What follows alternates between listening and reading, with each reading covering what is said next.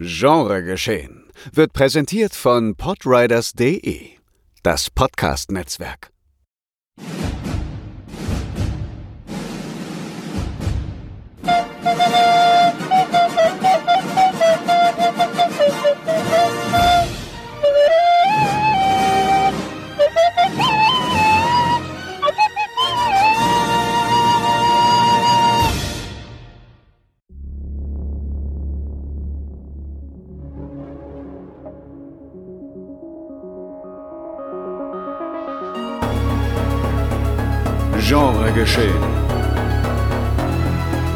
Podcast über den unkonventionellen Film. Mit Daniel Schröckert, André Hecker und Tino Hahn.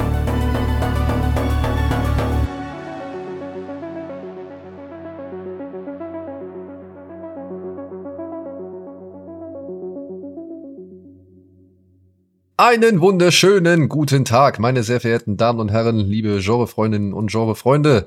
Herzlich willkommen zur, ja, wahrlich großen Folge, Folge 100. 100 Folgen haben wir jetzt schon hinter uns gebracht und das wollen wir gebührend feiern mit den Jubilaren. Tino Hahn. Hallo. Und André Hecker. Moin, moin. Mein Name ist Daniel Schröckert. Ihr hört Genre Geschehen, die Jubiläumsfolge. Und die besteht heute, ja, nur aus euren Fragen. Wir haben euch ja schon vor einiger Zeit dazu äh, aufgefordert, wollte ich jetzt gerade sagen. Nein, wir haben Animiert. ja Zeit genau, angeregt, dass ihr uns ein paar Fragen per Mail zukommen lasst. Und das habt ihr fleißig getan. Und der liebe André hat jetzt hier ein Dokument zusammengestellt, auf dem sehr viele Fragen stehen. Und die versuchen wir jetzt so schnell und so ausführlich wie möglich für euch zu beantworten und haben uns zur Aufgabe gemacht, dass jeder von uns eine Frage vorliest nacheinander. Ja, Ja. ich habe die Fragen, ich habe die Fragen, die Mails äh, ausreichend kuratiert natürlich und den Quatsch rausgenommen. Nein, Quatsch. Wir beantworten alle eure Fragen. Wir haben natürlich nichts weggelassen. Ja. Gut, Aber bevor wir einsteigen, vielleicht können wir einmal auch kurz unter uns so mal was 100 Folgen Genre geschehen. Was, was, was, was resümieren wir denn? Was ist, was recappen wir? Was nehmen wir, was, was haben wir aus 100 Folgen Genre geschehen mitgenommen? Wer hätte gedacht überhaupt, dass das so schnell passiert irgendwie? Ich bin, ich, ich finde immer, dass Podcast-Zeit vergeht so schnell. Fängst irgendwie an, denkst ja, aber hoffen wir, hoffen wir mal, was hast du 10 Folgen geschaffen und plötzlich bist du bei 100. Wann ist das passiert? ja, irgendwie, ich find's krass. Es- Ja, ich finde auch, dass wir recht diszipliniert waren. Also wahrscheinlich haben wir für die 100 Folgen trotzdem 120 Wochen gebraucht, aber ich dachte auch, dass es nicht so ein regelmäßiger Turnus wird, weil dass wir wöchentlich erscheinen, kann man, glaube ich, trotzdem ohne rot zu werden weiterhin behaupten. Ja, finde ich auch. Also, Also ich glaube nicht, dass wir in der Summe hatten wir nicht so viele Ausfälle. Nee, nee, also das war das, wo ich am ehesten dachte, boah, das haut nicht hin. Ja. Dieser wöchentliche Turnus, irgendwann werden wir so uns dann auch so scheinrationalisieren, dass zweiwöchentlich doch viel besser ist. Und dann irgendwann so anfangen, ja, wir machen so eine Monatshighlight. und, es, wird- und es wird uns immer so vorkommen, als ob das auch die logische Entwicklung ist. Und um mal, um mal transparent zu bleiben, die, die äh, hinter den Kulissen, die, die, die Talks über reicht vielleicht alle zwei Wochen gab's. Das muss man auch Ja. mal sagen. Also, ne, wir, Ja. wir, wir haben alle prall gefüllte Terminkalender, also muss man auch ehrlich sagen. Äh, manchmal kämpfen wir halt auch mit den Aufnahmefindungsmöglichkeiten, ähm, aber meistens funktioniert's irgendwo. Aber die, die, die äh, Absprachen über, muss man vielleicht was am Tonus ändern, gab's, ne? Aber ja, finde ich auch. Dafür, Ja. dass mal immer wieder mal was dazwischen kam, haben wir es eigentlich, finde ich, ganz gut durchgezogen bisher, ja. Und wir sind ja jetzt auch so eingespielt, wir nehmen auch gar nicht mehr parallel alle drei zusammen auf, sondern nimmt, jeder nimmt eine eigene Tonspur auf und das passt dann trotzdem irgendwie an. Wir schiebt dann auch so ein bisschen rum, Ja. aber eigentlich... Jeder nimmt alleine was auf, schickt's dem Ja. anderen, dann geht's wie so, wie so ein Kettenbrief eigentlich. Wie so stille, Ja, stille weil man- Post. Denkt jetzt auch, dass ich einfach auf das eingehe, was André vorher gesagt hat. Oder Daniel, ich weiß ja gar nicht, auf wen ich hier eingehe. Irgendjemand wird was gesagt haben, das passt halt immer. Fun, Fact, Fun Fact, ähm, das mussten wir schon mal machen tatsächlich. Äh, Nicht, nicht bei Genre geschehen, aber in einem anderen Podcast, da ist mal eine Hm. Spur abgerasselt und das war halt so umfangreich, dass, ich glaube, es war sogar mit einem Gast, dass wir kein, keine Möglichkeit hatten, das neu aufzunehmen. Das, da hat quasi jemand auf die andere Spur, die dann da war, einfach reacted. ist Das ist aber eigentlich auch gar nicht so Ist aber schlecht, schon oder? Jahre her. Ey, Also- es, es, war, ein- es war ein Notnagel, das ging nicht anders. Es klang tatsächlich überraschend okay. Äh, Mhm. wenn man aber wenn man es wusste, war es schon sehr lustig. Oh, das stelle ich mir aber gar nicht so schlecht vor, wenn man auch die Tonspur schon so sieht. Man weiß halt, wann die Person Ja, ja, wieder aber als nächstes zu was reden, sagt, genau, ja, ja. dass man genau da die Reaktion so reinfitten muss. Aber es war schon so trotzdem schlecht. ein bisschen Ja. Achterbahn, ja, ja. Nee, das Ja, ist klar. aber, ja, spannend. Wird halt nur schräg, wenn die Figur auf was ganz anderes reagiert, beziehungsweise wenn dann was ganz anderes gefragt wird und gar nicht Bezug nimmt auf das, was zuvor gesagt wird. Ja, ja, oder dann halt nochmal so nachgefragt wird. Ach, das ist echt deine Meinung? Wenn die Person nur Ja sagt oder so. Ja, beziehungsweise man kann natürlich dann manipulieren, ne? Die Frage da irgendwie anders stellen, dass die Antwort und die Antwort anders abpassen irgendwie, aber das haben wir natürlich nicht gemacht. Nee, es war wirklich dann einfach das Ganze reenacted irgendwie, aber wenn du es wusstest, klang es halt schon weird irgendwo. Aber es hat okay funktioniert. Ja, auf jeden Fall. Aber muss ich auch sagen, die, da, dass wir den Rhythmus halbwegs hinbekommen haben jetzt in den 100 Folgen, finde ich auch Lob an uns. und äh, trotz auch ein bisschen Formatumgestelle hier und da und haben wir auch in den Kommentaren jetzt auf Spotify und so weiter gelesen, dass wir jetzt auch fleißig Feedback gegeben, auf Discord natürlich auch. Ja, es ist nicht jeder Fan von, haben wir schon mitgeschnitten. Ne? Wir haben ja gesagt, so, es schwankt so ein bisschen. Das letzte Mal hatten wir wieder eine Dreierfolge, wo ich ausgesetzt habe. Also es kommt ja trotzdem immer wieder, haben wir ja gesagt. Ne? Aber auch trotz dessen, dass wir das ein bisschen umgestellt haben, ist der Großteil, glaube ich, der Hörerschaft immer noch da auch mit am Boot. Auch das ist sehr, sehr cool, ja. Ja, nicht mehr im Boot, aber immer noch am Boot. Klammern sich so an- dran. Sie paddeln noch mit. Und irgendwann rutschen sie halt auch wie bei Open Water einfach rein. Aber so ist es halt. Aber wir lassen, aber wir lassen keinen zurück. Wir Nee, drehen, wir wir lassen drehen, wir drehen zurück. um. Ja, wir drehen rum. Und versuchen sie mit der Schiffsschraube ein bisschen zu verstimmen, damit sie lernen, dass das neue Format besser ist. Wann haben wir hiermit angefangen?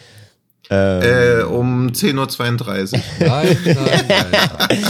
Äh, das müsste der Das- erste, was war's? März oder April? Ich gucke noch mal gerade, aber es müsste. Ja, müssen wir ja eigentlich am Veröffentlichungsdatum. Na, wir haben doch unsere Liste, meine Freunde. Ja, die Liste haben wir auch. Es ist halt immer die Frage, ich denke auch immer, macht man die Liste auf Ich oder guckt die, man ich einfach bei die, ich habe die immer offen, immer in einem Tab auf meinem Browser. Ui. Ähm, am ersten, Romantisch. am ersten dritten 21. 21. Am ersten dritten Krass. 21 und das äh, Ja. unser 50. also 50. Folgenjubiläum war ja, wo wir die erste, das erste Q&A gemacht haben, das war am 14.03.22.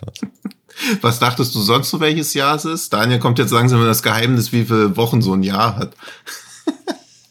Ich hab's tatsächlich, wie André schon angemerkt hat, die Zeit verfliegt. Ich hab's nicht so lange in Erinnerung. Also ich, Ich hätte jetzt nicht. nicht gesagt, dass es zwei Jahre sind. Ich hätte jetzt gesagt, okay, es sind vielleicht so Hm. maximal anderthalb, Hm. aber vielleicht auch nur so ein bisschen mehr als ein Jahr. ja. So, Ich ganz einfach.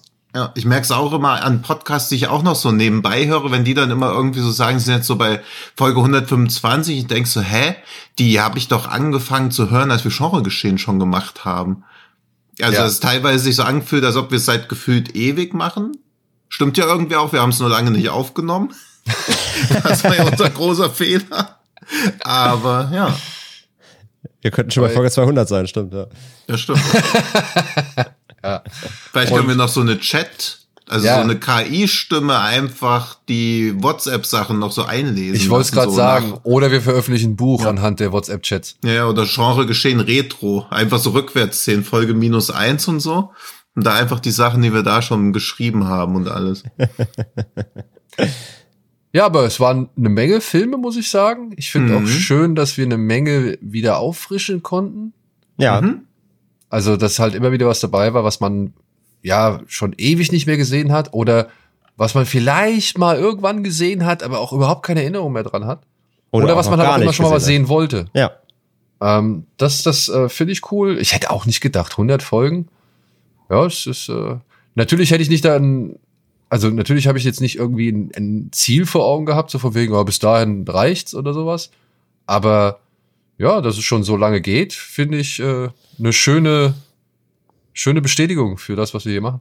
Ja. Ja. absolut. Und vor allem mit der Beständigkeit auch in der Hörerschaft. Also das, da, das, das ist einfach eine konstante Basis, die da draußen zuhört, ihr da draußen. Äh, das ist auch super cool. Also wir hatten nie irgendwie Schwankungen. Das heißt, für uns ist ja auch das Feedback, wir machen anscheinend was richtig oder zumindest gefällt einer gewissen Fan-Bubble und äh, ich meine, das Programm ist ja trotzdem letzten Endes meistens recht speziell, auch das ist klar, ne? Also das ist, ist schön zu sehen, dass da trotzdem diese beständige, beständige Hörerschaft bei rumkommt, die äh, genau auf die, auf, auf, auf die, auf das Metier Bock hat. Das ist sehr, sehr cool.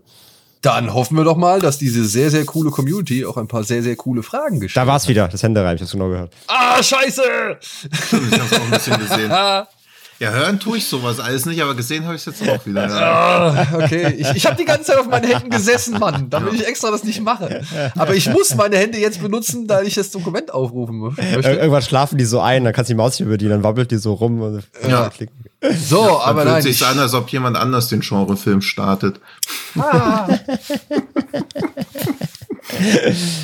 Kurz zur Erklärung, wir hatten das ja gerade schon bei der letzten Folge Kino Plus erörtert. Wir hatten ähm, ein, zwei Feedbacks, dass Daniel sein, sein im Podcast so oft sein, ähm, wie nennen wir es, seine Denkerpose einnimmt, indem er seine Hände aneinander reibt, was ein Ja. Geräusch erzeugt, was manche als Rauschen wahrnehmen im Hintergrund. Ja. ja. Und das versuchen wir ihm gerade auszutreiben. Aber ich habe ja jetzt gelernt, ich soll jetzt fürs Training Handschuhe nehmen, damit meine Hände weicher und Das fand ich sehr lustig, werden. was da, was da aber was, auch was da wieder für harte Fronten irgendwie in den Kommentaren unter mich über YouTube waren. So die einen so, wer, wer äh, Kraftsport mit Handschuhen macht, ist ein Versager. Und, so, und dann die, die anderen so, oh, lass dir nichts einreden, du trainierst nicht deine Ja. Griffkraft, du trainierst deine Muskeln. Was, so, richtig Ja, lustig, diese, Ja. Alter, diese, diese Religion beim, beim Sport irgendwie. Ich dachte, Leute, entspannt euch dabei. Ich, ich trainiere auch, ich mache auch meinen Kraftsport mit Handschuhen, weil ich mir einfach nicht die fucking Finger aufreißen will. Scheiß doch auf Ja, aber da ist halt, Griffkraft. Ich, so, ah, ja, ja. aber da gibt es ja diese philosophische Frage, dass wenn du dir selbst ins Gesicht schlägst und weinen musst, bist du dann sehr stark oder sehr schwach? Kommt drauf an, habe ich dabei Handschuhe an? ja, eben. So ähnlich mit den Handschuhen ja auch. Also wenn Kraftsport nicht blutet, ist es dann überhaupt Äh. ja, genau. Da, ich, glaub, ich, hab- ich, ich weiß nicht, ob es daran liegt. Also anscheinend geht es ja um diese Griffkraft, die du da besser spürst. Wenn ich mir denke, ja, komm on. Ja, aber es ist ja ein Handschuh einfach nur. Also wenn das einen entscheidenden Unterschied macht, dann nehme ich acht Kreatinkapseln pro Tag ab sofort. Ja, ich kipp mir Also auch gleich, ich so ich kipp mir auch gleich die ganze Kilodose rein.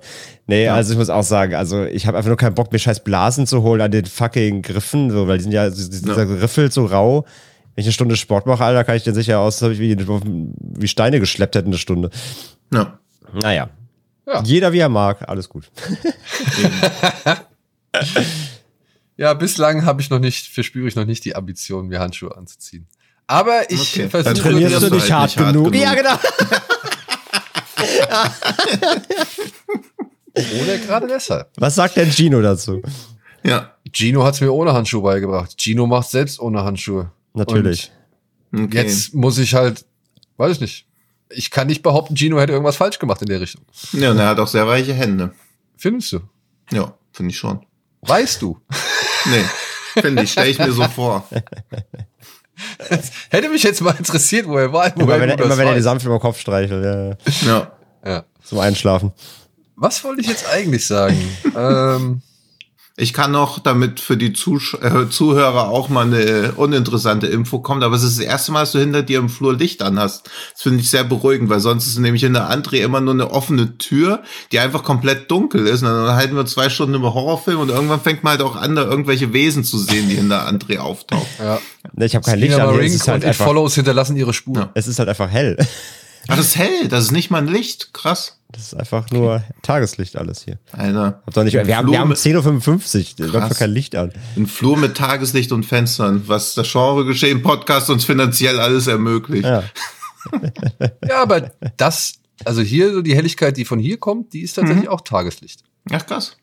Achso, du Das sitzt sieht vor dem aus wie, Fenster. Okay, als ob ihr Lichter anhabt. Ich sitze direkt vor dem Fenster, ja. ja, ja, okay. Nee, ich habe halt rechts hier riesen Balkonfenster und ja.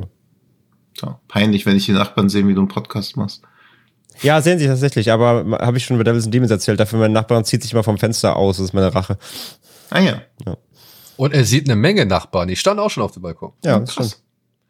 Gut. Toll. Gut, dann haben wir ja die wichtigsten Ach so. Fragen beantwortet. Wir hören uns nächste Woche. Aber ja, ich gelobe Besserung. Ich versuche mich jetzt hier wirklich darauf zu konzentrieren, meine Finger bei mir zu behalten. Ich setze mich jetzt hier so zwangsjackenmäßig einfach hin. Ach, wie gesagt, ich bin bei sowas immer, ey, wirklich, äh, Feedback absolut, absolut fein natürlich, aber ne, das sind halt, also wenn dann, wenn das von, es von zwei Leuten kommt, von unseren tausenden Hörern, die meisten merken es wahrscheinlich überhaupt, das ist immer das Ding, aber trotzdem natürlich äh, für die, die es sich angemerkt haben, wir nehmen uns das nicht trotzdem zu Herzen. Ja, aber das ist ja dieses, ne, man kann nicht mehr weghören, man kann nicht mehr wegsehen oder man kann es nicht mehr überhören oder übersehen. Die, wenn du es einmal irgendwie aufs Thematisierst. Brot beschmiert Ja, ja. Äh, bekommen hast, so dann, ja. Ja, aber Dann- bestimmt gibt's irgendwann einen Supercut von diesem Händereiben, der geht dann in den ASMR-Charts durch die Decke und dann bist du auf einmal. ja. Ja, dann hat sich das Training ohne Handschuhe ja gelohnt. Ja, da hast du auf Rocket Beans dann so jede Nacht von zwei bis vier so eine Sendung, wo Oder- du nur Hände reibst. Wie Dosenbeats, aber mit Hände reiben, ja. Oh, ja, Auf so ein, auf so ein Lo-Fi-Beat und dann Ja. Reib kein hart, Problem mit. Das S Ja. in ASMR steht für Schröckert, ja. Ja.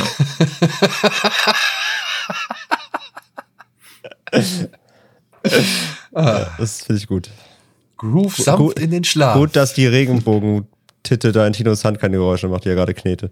Das ist mein Stressball, Ja, hätte ich auch so genannt. weil mir eure Meinung jetzt schon auf den Sack geht.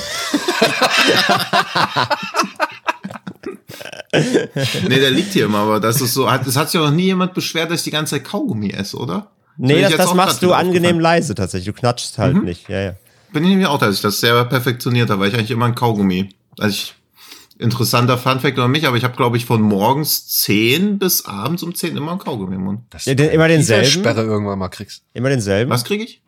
Irgendwie- Nee, nee, wechsle ich so alle drei, vier Stunden. Aber ist bei Kaugummi nicht irgendwie, wenn man zu viel kaut, ist abführend und so? Ist da nicht hier dieses, Nee, das, das, ist, ist, da nicht das, dieses, dieses, komische Xylit Ja, ja, da- ja, Zeug, okay. das ist nicht mehr. Und ich glaube, man muss echt mengen. Also ich habe es noch nie Okay. irgendwie auch nicht, als das neu war und man diese, wo es zum ersten Mal so Bonbons gab ohne Zucker, wo man dann so eine ganze Tüte Bonbons am Tag gefressen hat, auch noch nie irgendwas gemerkt. Hm, okay. Nimm mal diese hier, guck mal. Immer die guten. Extra. Das Lustige ist die extra mit Bubblegum-Geschmack. Äh, nee, nicht mit Bubblegum, mit, wie heißt es denn? Ich vergesse es immer, ich esse die die ganze Zeit. Äh, mit Zuckerwatte-Geschmack. Hashtag keine Werbung. Deswegen habe ich auch eine extra. Ich weiß nicht mehr, von welcher Marke die wirklich sind. Ist das nicht auch Wrigley's oder so? Ja, Wahrscheinlich. Wrigley's, Oder Orbit. Also es gibt ja auch nur zwei Marken Ja, irgendwie, aber ich, weiß nicht, welche sie, welches ist. Ich nehme Orbit nicht auch zu Wrigley's? Keine Ahnung. Ja, Das aber die benutze ich auch, nur nicht Zuckerwatte. Naja. Die Granatapfel.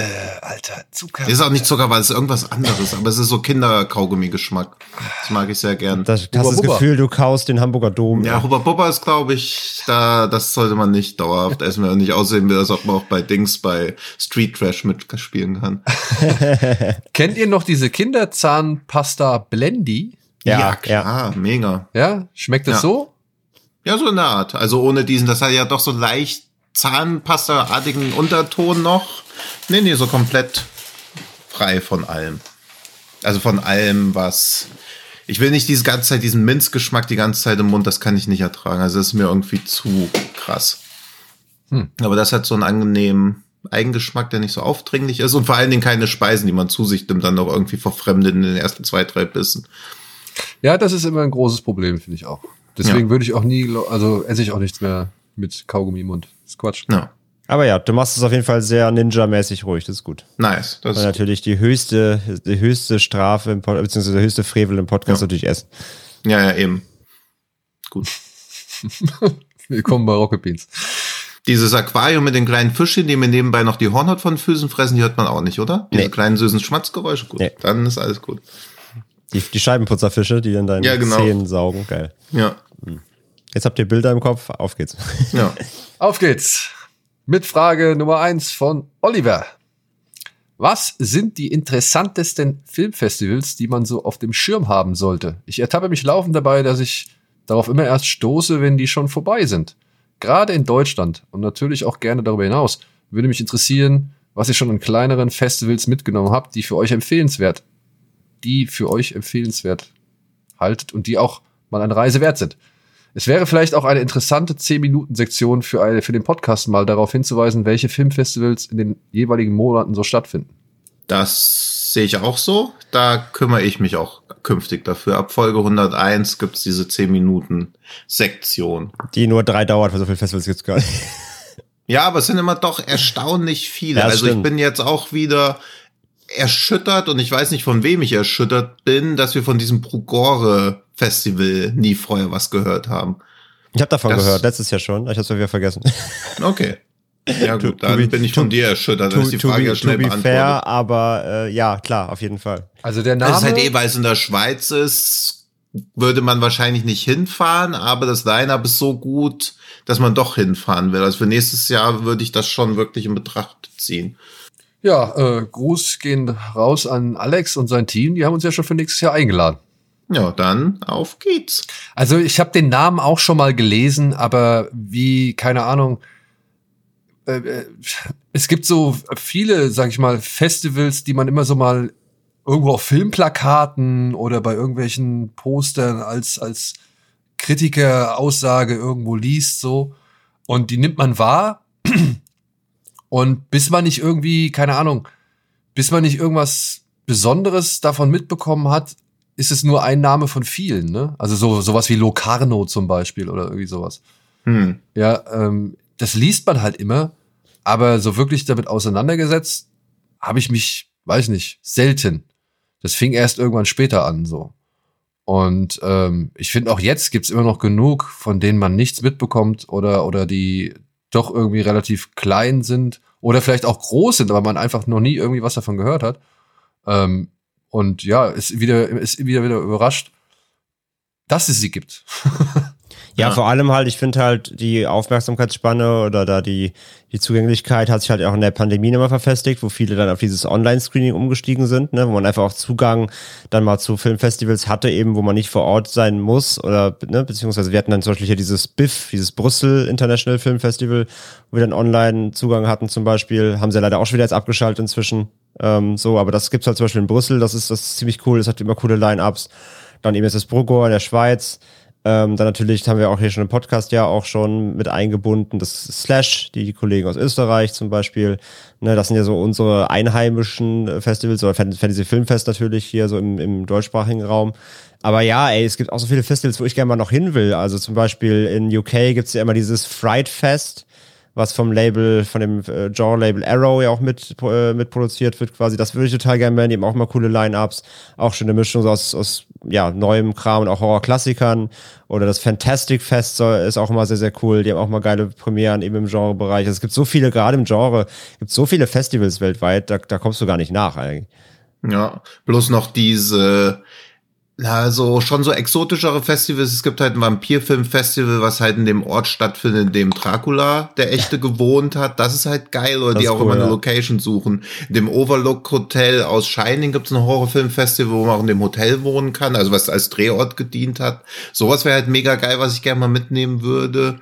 Aber so was realistischerweise betrachtet ist, ist für mich, also Sieges ist quasi so das Nonplusultra, würde ich sagen, wo man hin müsste und im deutschsprachigen Bereich Slash Shivers Fantasy Filmfest. Und ich hoffe, ich vergesse keins von den kleineren.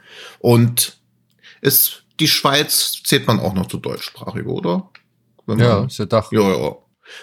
Ich weiß, ich weiß auch gar nicht, worauf ich mit diesem Gag jetzt hinaus wollte. Ja, natürlich zählt es zur Dachregion und halt dieses Brugore Festival, was wir schon erwähnt haben. Ich weiß gar nicht, ob ich es richtig ausspreche, aber ihr würdet auch Brugore sagen oder Brugor? Ich habe so ein bisschen schneller, so Brugor, so, aber ich, I don't, ich weiß es nicht. Ja, ich weiß es nämlich auch nicht so genau, wie ich es aussprechen würde. Ja, wir hatten noch hier das Hardline Festival. Ne? Hardline, genau, stimmt, Hardline. ja, Hardline, ja, Entschuldigung, Genau, genau, stimmt. Auf, jeden, Fall. Ich meine, ich finde auch hier, was hier der Ash aus Wolfsburg also seit, wirklich seit Jahren macht, es ist jetzt nicht so Mhm. ein, es sind nicht so die langen oder großen Festivals, aber die, ey, das geht jetzt auch schon echt ewig so. Ich habe Respekt. Mhm. Die, die ähm, Horrornacht heißt das. Die Horrornacht, ja, in, im Delfinpalast. Ich habe echt Respekt davor, dass er das halt wirklich über all die Jahre so durchzieht und auch die Leute immer wieder kommen. Beim letzten hat man gesehen, da war, war er echt glücklich, da waren richtig viele Leute bei den ganzen Filmen so äh, zu Gast. Also diese, diese Hartnäckigkeit oder auch, ich meine, wir waren ja jetzt auch bei diesem durchgedreht 24 zum Beispiel. Ich war Mhm. in, beim Fischfestival in Rostock. Ähm, diese Kurzfilmfestivals, ne, da gibt's ja auch noch so viele. Ja, äh, oder auch, auch Genrenale zum Beispiel, so, ne? Da, da habe ich vorher, das, da bin ich, Shivers genauso. Ich bin immer durch Zufall drauf gestoßen Mhm. und dann war ich erstaunt, was es da alles gibt. Oder auch, ich meine, hier äh, unser Kollege Jörg Buttgereit, ich meine, der macht ja auch irgendwie in Berlin immer mal wieder was, so, ähm, oder beziehungsweise in, in dem Umfeld finden da ja auch immer wieder so kleine Underground-Festivals statt es gibt so viel. Also, und, und, und ich find's cool, dass es so viel gibt, aber man kommt auch nicht hinter alles äh, sofort hinterher. Oder beziehungsweise Mhm. man bekommt auch nicht alles sofort mit.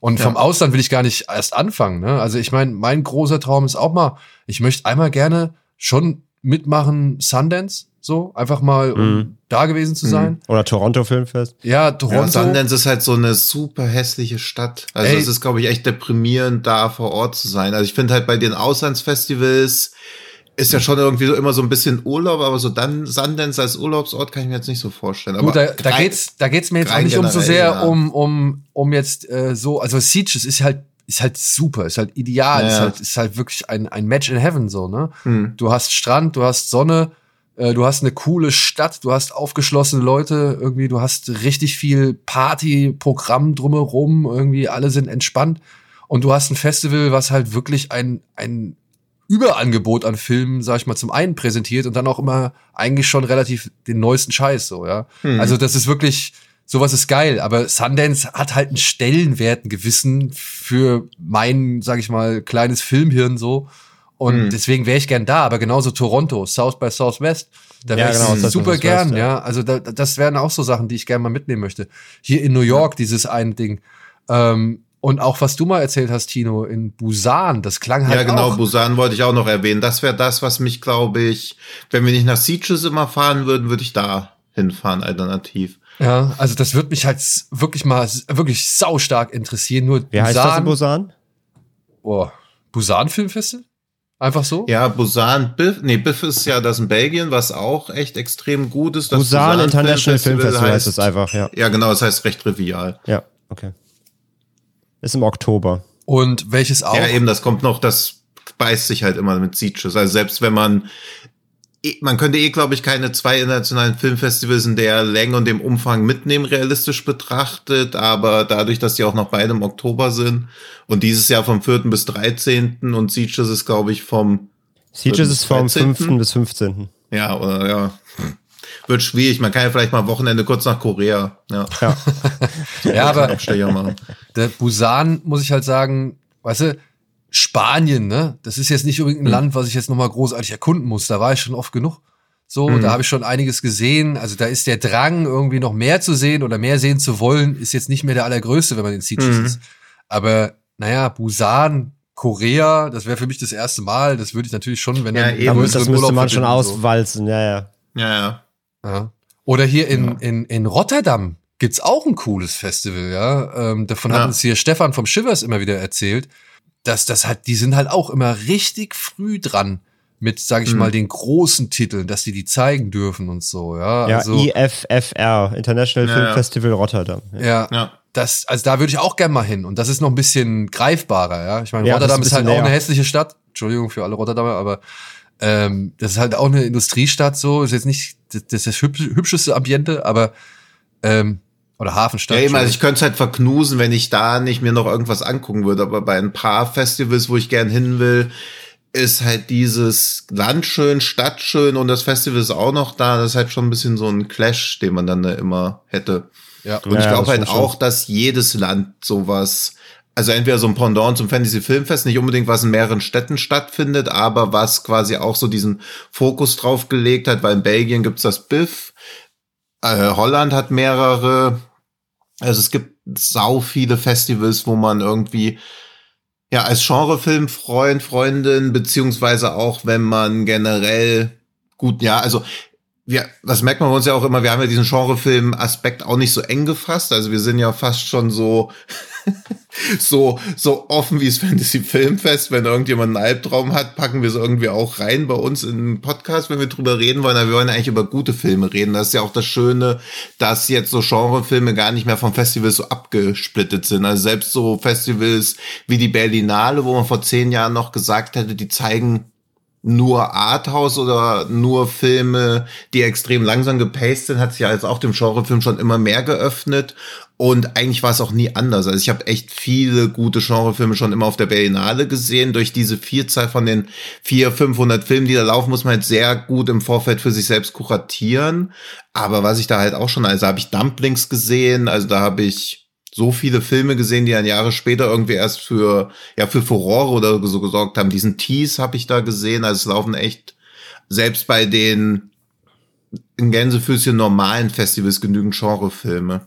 Deswegen würde ich gerne nochmal diese Round the World in 14 Films, was leider nur in Berlin stattfindet, empfehlen. Aber die zeigen immer einmal im Jahr, im Herbst, meistens so Ende Oktober, Anfang November, die Filme, die auf den ganzen Filmfestivals weltweit die Hauptpreise gewonnen haben, was immer ganz cool ist dadurch, dass die Kuratierung quasi schon erfolgt ist und da die Filme laufen, die international betrachtet die meisten Awards gewonnen haben, so dass man sich sicher sein kann, dass man gute Filme sieht, die man höchstens aus persönlichen Gründen nicht mag, aber man muss sich halt nicht mehr so durch so ein Festival-Überangebot durchgucken, weil das merkt man ja auch bei sowas wie Fantasy Filmfest oder so, dass da halt immer ein paar Gurken dabei sind, die man, was auch glaube ich zum Festivalbesuch dazugehört, die man selbst irgendwie rausfiltern muss. Aber das kann auch recht ermüdend sein. Also wenn man wirklich so sieben, acht Tage auf einem Festival ist und die ersten zwei Filme am dritten Tag sind zwei Gurken, das kann schon ein bisschen aufs Gemüt schlagen. Also das hatte ich in Sieges mal, wo ich auch da am vierten Tag so dachte, Alter, ich kann keinen einzigen schlechten Film mehr ertragen. Jetzt, wenn jetzt nicht noch irgendwas Gutes heute kommt, mache ich morgen einen Tag Pause.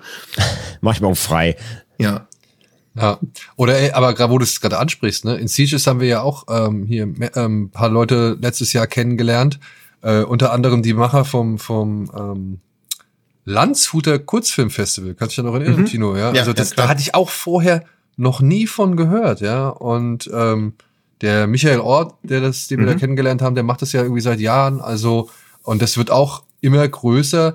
Es gibt überall irgendwie Ja. so so echt gute Gelegenheiten, sich ein paar gute Sachen reinzugucken. Ja, Kurzfilme mag man vielleicht jetzt hier und da auch die Nase rümpfen, aber ich muss sagen, ich habe auch Kurzfilmfestivals auch schon echt geile Sachen gesehen, wo Ja. jetzt auch schon, wo ich dann halt auch danach feststellen konnte, dass die Leute, die auf Kurzfilmfestivals irgendwie schon Preise geholt haben oder coole Filme vorgestellt haben, dass die weitergegangen sind und äh, jetzt inzwischen auch echt richtige Langfilme machen, ja. Und Hm. auch gute Langfilme machen. Ja, und bei Kurzfilmfestivals, also ich bin eigentlich immer ganz gern da, weil das Gute ist, ein scheiß Kurzfilm ist halt kurz.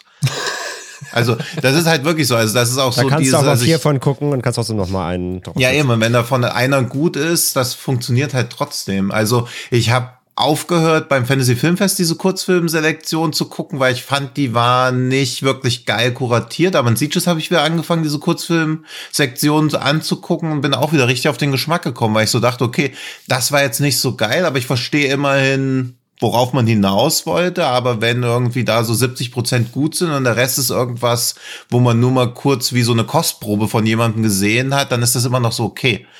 Also ich würde, glaube ich, bei so einer Anthologiereihe, wo so drei Filme, die jeweils 30 Minuten gehen, deutlich mehr abkotzen als bei so einer Kurzfilmsammlung. Oder auch sowas wie ABCs of Death. Das geht ja mal völlig klar. Also wenn man merkt, okay, das hier sagt einem überhaupt nicht zu, weiß man fünfmal tief durchatmen und dann ist es vorbei. Also wie so ein Arztbesuch oder eine Spritze kriegen. Und was man Gut. vielleicht dazu auch noch sagen muss, Thema Festivals allgemein, ist auch mal ein bisschen so die Definitionsfrage Festivals, ne? Also viele, Mhm. die auch noch nie auf dem Festival waren, die erwarten halt irgendwie, die verbinden mit Festival halt eher dann, die kennen dann vielleicht irgendwie auch Musikfestivals oder was, die verbinden, verbinden so einen Rock am Ring damit oder so, ne? Die erwarten dann, was weiß ich, ein pompöses Festival mit, wie ihr eben schon gesagt habt, mit ne wie ne Nebenbeschäftigungen und hast du nicht gesehen und einen Markt und whatever, so, ne? Das muss man auch sagen, natürlich, das bietet nicht jedes Festival, ne? Du hast natürlich, ähm, du hast viele Festivals, die machen halt Rahmenprogramm, da hast du vielleicht auch irgendwelche Bars und äh, irgendwelche äh, Theater nebenbei oder es ist Slash macht da immer sehr viel, also die, die, die bauen dann Wien so richtig aus, so zum Slash, aber die haben natürlich eben auch eine, nur eine Stadt mit drei Kinos oder drei, vier Kinos und haben die Möglichkeit dann auch zwischen den Kinos in anderen Locations was zu machen. Wenn du halt sowas wie das Fantasy Filmfest bist, ist das halt einfach schwieriger, wenn du fast parallel gleichzeitig irgendwie fünf Städte äh, bespielen musst, dann da auch immer noch gleichzeitig mit einem kleinen Team ähm, was nebenher zu machen. Also das muss man ja auch sagen, ein Festival, das definiert sich immer über diesen Namen, aber nicht jedes Festival ist auch in dem Sinne Festival. Das muss man auch halt sagen, Ja. weil viele, ich habe schon, ich habe viele schon erlebt, die waren dann irgendwie auf dem FFF zum ersten Mal und waren dann so, ja, aber irgendwie, was gibt's denn jetzt hier noch nebenbei, wenn die Filme vorbei sind? Dann bist du halt so, ja, Ja, aber es ist ja auch nur, So, ne? also Also- ich kann es auch nicht wirklich in Schutz nehmen, weil ich finde halt auch beim Fantasy Film Fest, was ja kein Festival ist, aber ein Fest ist es halt auch nicht.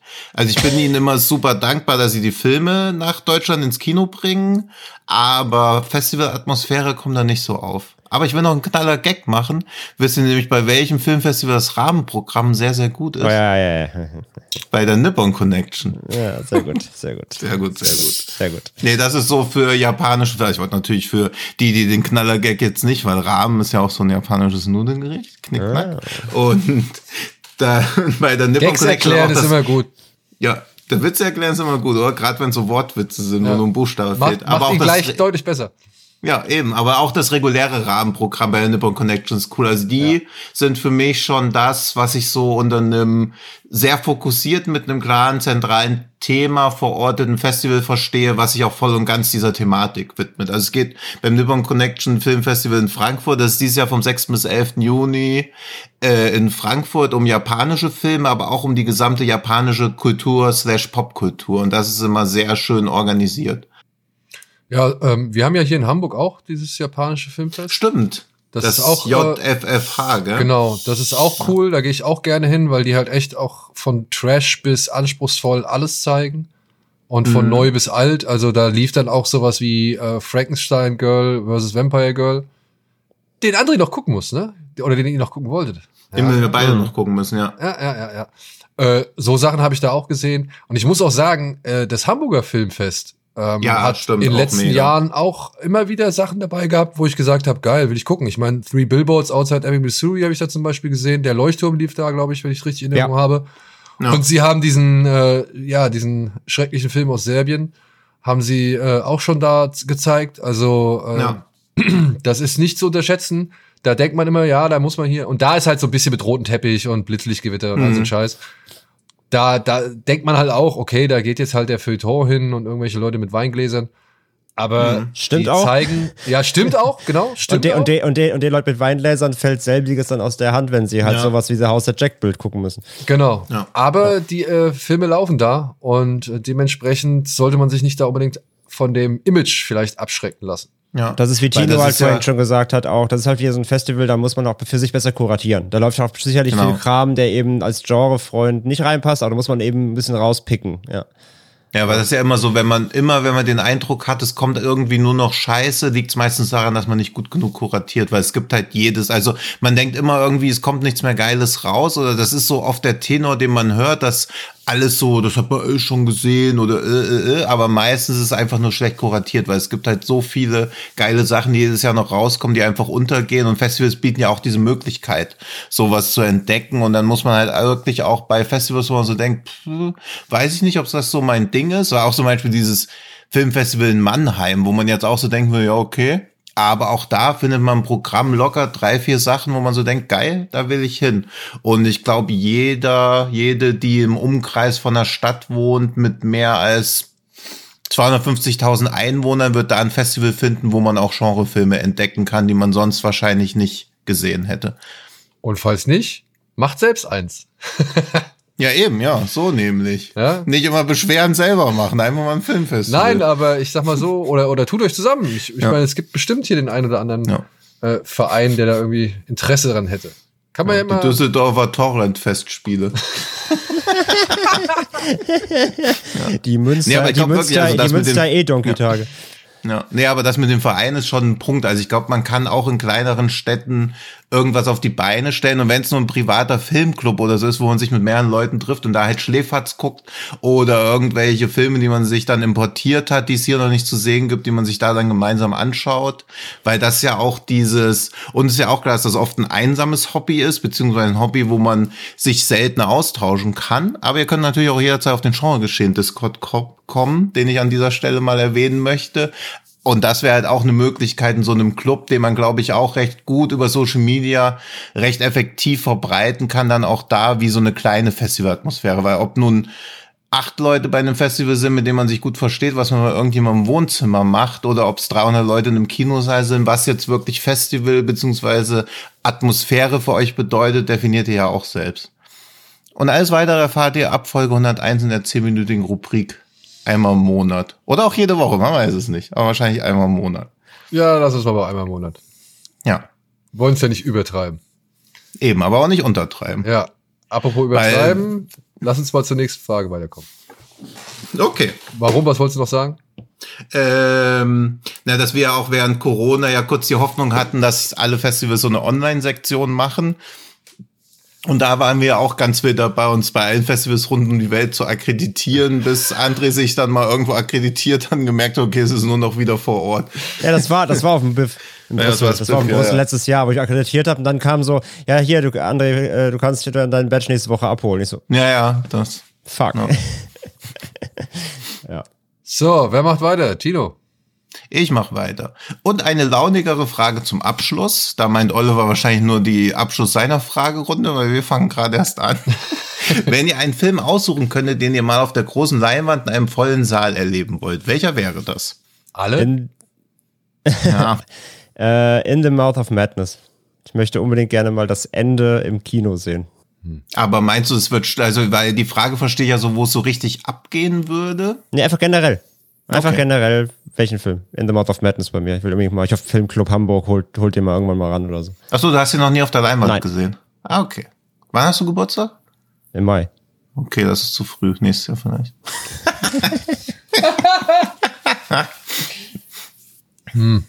Also zu viele. Ich würde gerne, ey, keine Ahnung, ich kann die, ich kann so viele sagen. Ich würde gerne Dann nenn einfach Akira. einen. Akira würde ich gerne mal auf der großen Leinwand sehen. Den habe ich, glaube ich, noch nie auf der großen Leinwand gesehen. Den Was? hatte doch, glaube ich, Filmfest, äh, Filmclub Hamburg sogar. ja, aber da konnte Das ich ist so nicht. richtig, richtig bitter, ihr Hamburger Dorfmäuse. Richtig, richtig Nein, nein, schlimm. ich sag nicht, dass, Aber- der, dass die Möglichkeit nicht vorhanden gewesen wäre. Da konnte ich halt Ja. nicht. Aber Also Akira lief im Babylon hier während dieser Anime-Architekturausstellung bestimmt ein halbes Jahr vor ausverkaufter. wollen wir jetzt wirklich aus- hier Ja, die wir. Bimbam baumeln lassen, wer mehr Filme irgendwie in der Stadt zeigen darf, oder was?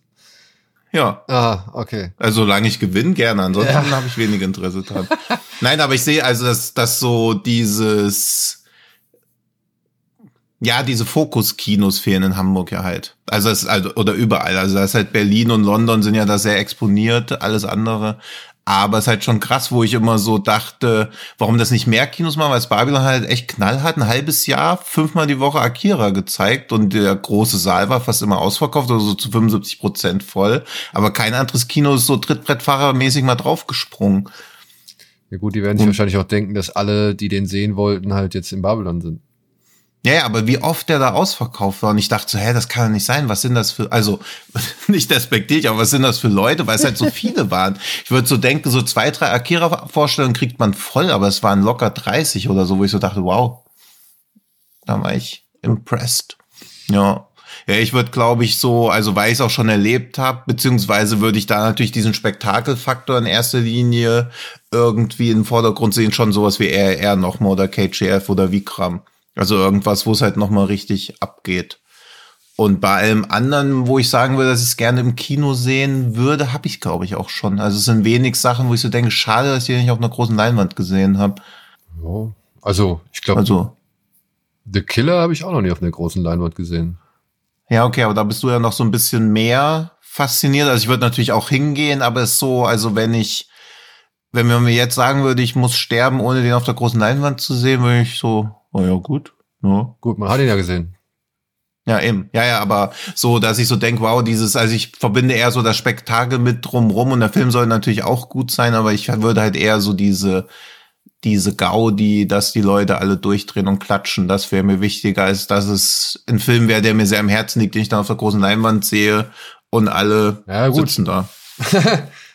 Ja, kannst du jetzt, ist natürlich sehr hypothetisch, dass du jetzt von allen äh, dann, also ausgerechnet davon ausgehst, dass nur bei den Filmen geklatscht wird. So. Nein, aber bei, es gibt ja auch Filme, also jetzt zum Beispiel ein Schmale Grat würde ich immer wieder noch mal im Kino gucken, aber da erwarte ich mir halt keinen Mehrwert von einem vollen Saal.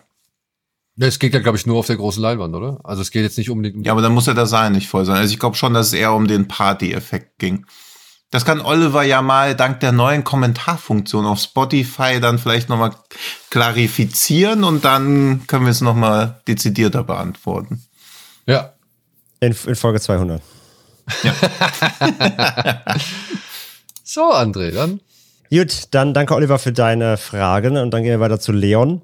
Leon fragt als erstes, gibt es ein Filmgenre für euch, das es wirklich kaum bis gar nicht gibt, welches ihr euch aber weiter verbreitet wünscht? Welches Filmgenre ist denn unterrepräsentiert für, für uns?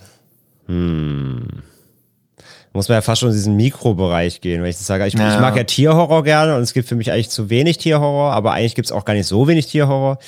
Vielleicht muss man sogar spezifischer werden. Ich glaube, du musst halt auch sagen, Mehr- welches Tier. mehr Biberhorror. Nilpferd Ja, so. Horror. Nilpferdhorror. Wir brauchen Ja, stimmt. Wir brauchen Nilpferd Nilpferdhorror. Horror. Ja. Ja, das ich habe gerade vor kurzem habe ich Kongo noch mal gesehen. Der lief auf Sky Und dann habe ich einfach gedacht, komm, guckst du, lass mal laufen, der, der hast schon lange nicht mehr gesehen. Der ist natürlich auch echt bescheuert so teilweise. Den habe ich mir mal aus US jetzt mal auf Blu-ray importiert, weil ich ihn auch nochmal sehen wollte. Aber der hat, zum einen hat der echt ein paar Härten drin, wo ich gedacht habe, Ja. okay. Ja, da ist man echt überrascht von, finde ich, weil das wie so ein Abenteuerfilm wirkt, aber Ja. plötzlich hat er echt so ein paar krasse, kleine, harte Gore-Momente. Und, und äh, naja, und dann kommt diese abstruse Story, die, ja, ich würde jetzt auch gar nicht sagen, unbedingt so ein positivstes Bild von Afrika zeichnet. Ja, mit Delroy Lindos Auftritt als Warlord, so, wo ich auch gedacht habe, boah, weiß nicht, ob er danach wirklich so glücklich war. Aber egal, der macht irgendwie auch Spaß und ich gucke den immer gerne. Und es gibt mitten im Film so einen so Hippo-Angriff. Da sind sie auf einem Fluss in der Nacht, warum auch immer sie nachts über den Fluss fahren, und werden dann von so einem Nilpferd angegriffen. Und der sieht zum einen echt nicht schlecht aus und zum anderen macht nochmal klar, dass wir das aggressivste Lebewesen auf diesem Planeten neben dem Menschen einfach zu wenig filmisch in Szene gesetzt haben. Ja, es ist, ich habe letztes schon mal gesagt, ich glaube aber nicht auch nicht nicht on, on record. Äh, das gibt seit Jahren äh, kursiert im Netz, gerade so Facebook-Gruppen auch und so kursiert so ein Fake-Plakat von so einem Hippo-Horrorfilm. Den gibt's aber einfach nicht. Ich denke mir seit Jahren, macht den doch einfach mal bitte. Ist wirklich so. Ja, ich gerade meine, weil ja jetzt auch in Südamerika diese Nilpferde, die sich Pablo Escobar dahin geholt hat, auch, auch so unkontrolliert vermehren und auch eine reale Gefahr für die Bewohner. Also hätte ja sogar eine gute True Crime Vorlage inzwischen, beziehungsweise based on a true story. ja. Also, Hippo, mein Vorschlag, ich, ich, hab, ich, hab schon, Hippo-Horror. ich, glaub, ich glaube, es ist schwer zu inszenieren, dass es richtig bedrohlich ist, weil halt ein Hippo auch irgendwie so ein bisschen so, ist halt so massiv und so nicht so gelenk halt irgendwie. Aber das kriegt man, glaube ich, trotzdem gut. Ja, aber Razorback Kampfkoloss der Hölle, Ja. wenn der einfach einen Hippo-Kopf aufgezogen bekommen hätte, wäre es, glaube ich, identisch gewesen. Also, Spielberg hat irgendwelche T-Rex, äh, nicht T-Rex, äh, Triceratopse da irgendwie durch, durch die Gegend rennen lassen. Also, das soll Ja, schon das kriegt- reichen. Ja, ich es- glaube auch, dass. Das kriegt man hin. Und ab und ab Und- und- davon hätte ich noch, was denn, Tino? Nee, nee, aber dass das irgendwie, man kriegt's nicht überzeugend hin, jemals Genrefilme von irgendwas abge abgehalten hätte, wäre mir jetzt auch neu. das stimmt wohl. ähm, und sonst, ab- abgesehen davon, äh, das, weiß ich, ob das gibt's dafür einen Genre-Namen, ich habe ihn noch nicht richtig gefunden. Äh, dann auf jeden Fall für mich noch mehr Filme so in die Richtung von so hier, wie hieß der, ähm, den haben wir auch hier besprochen im Rahmen auf dem FFF, dieser Broadcast Incident. Broadcast Signal Intrusion. So, mehr so, mehr diese, diese, diese eerie Verschwörungs, ver, immer im Verbund mit so, so, so, so Medien, weiß ich nicht. Du, Ist das, was ich meine? Diese, Ja. diese, diese, so halb Verschwörungs, fast so ein bisschen Creepypasta, Urban Legend-mäßige Mystery-Thriller, so. Das mag ich total gerne. Da können sie mir gerne jeden Monat für einen von hinwerfen. Ja. Also ich glaube, das wird auch zunehmen, gerade weil es sich in so eine Richtung entwickelt und welches Genre ich gerne sehen würde, weil ich es auch eher einmal halb verunglückt, aber durchaus mit Potenzial im letzten Conjuring gesehen habe, mehr so Horror-Gerichtssaal-Dramen. weil im Prinzip ist dieser, ah, jetzt habe ich es vergessen, wie hieß dieser spanische, der schwarz-weiß war, wo sie in Echtzeit in dieser TV-Sendung Ähm, Ach so, Okkulto. Äh, ähm, Histo ist, History of the History of Occult. the History of the Occult. Ja, weil das ist ja im Prinzip auch, also es ist jetzt kein Gerichtszeitdrama, aber das hat ja viele Elemente von diesem, wo einfach auf Dialogebene oder mit Argumenten so Horrorthemen besprochen werden. Und ich glaube, sowas hat viel Potenzial, dass man das so ganz nüchtern aufzieht, so ein Horrorfall vor Gericht.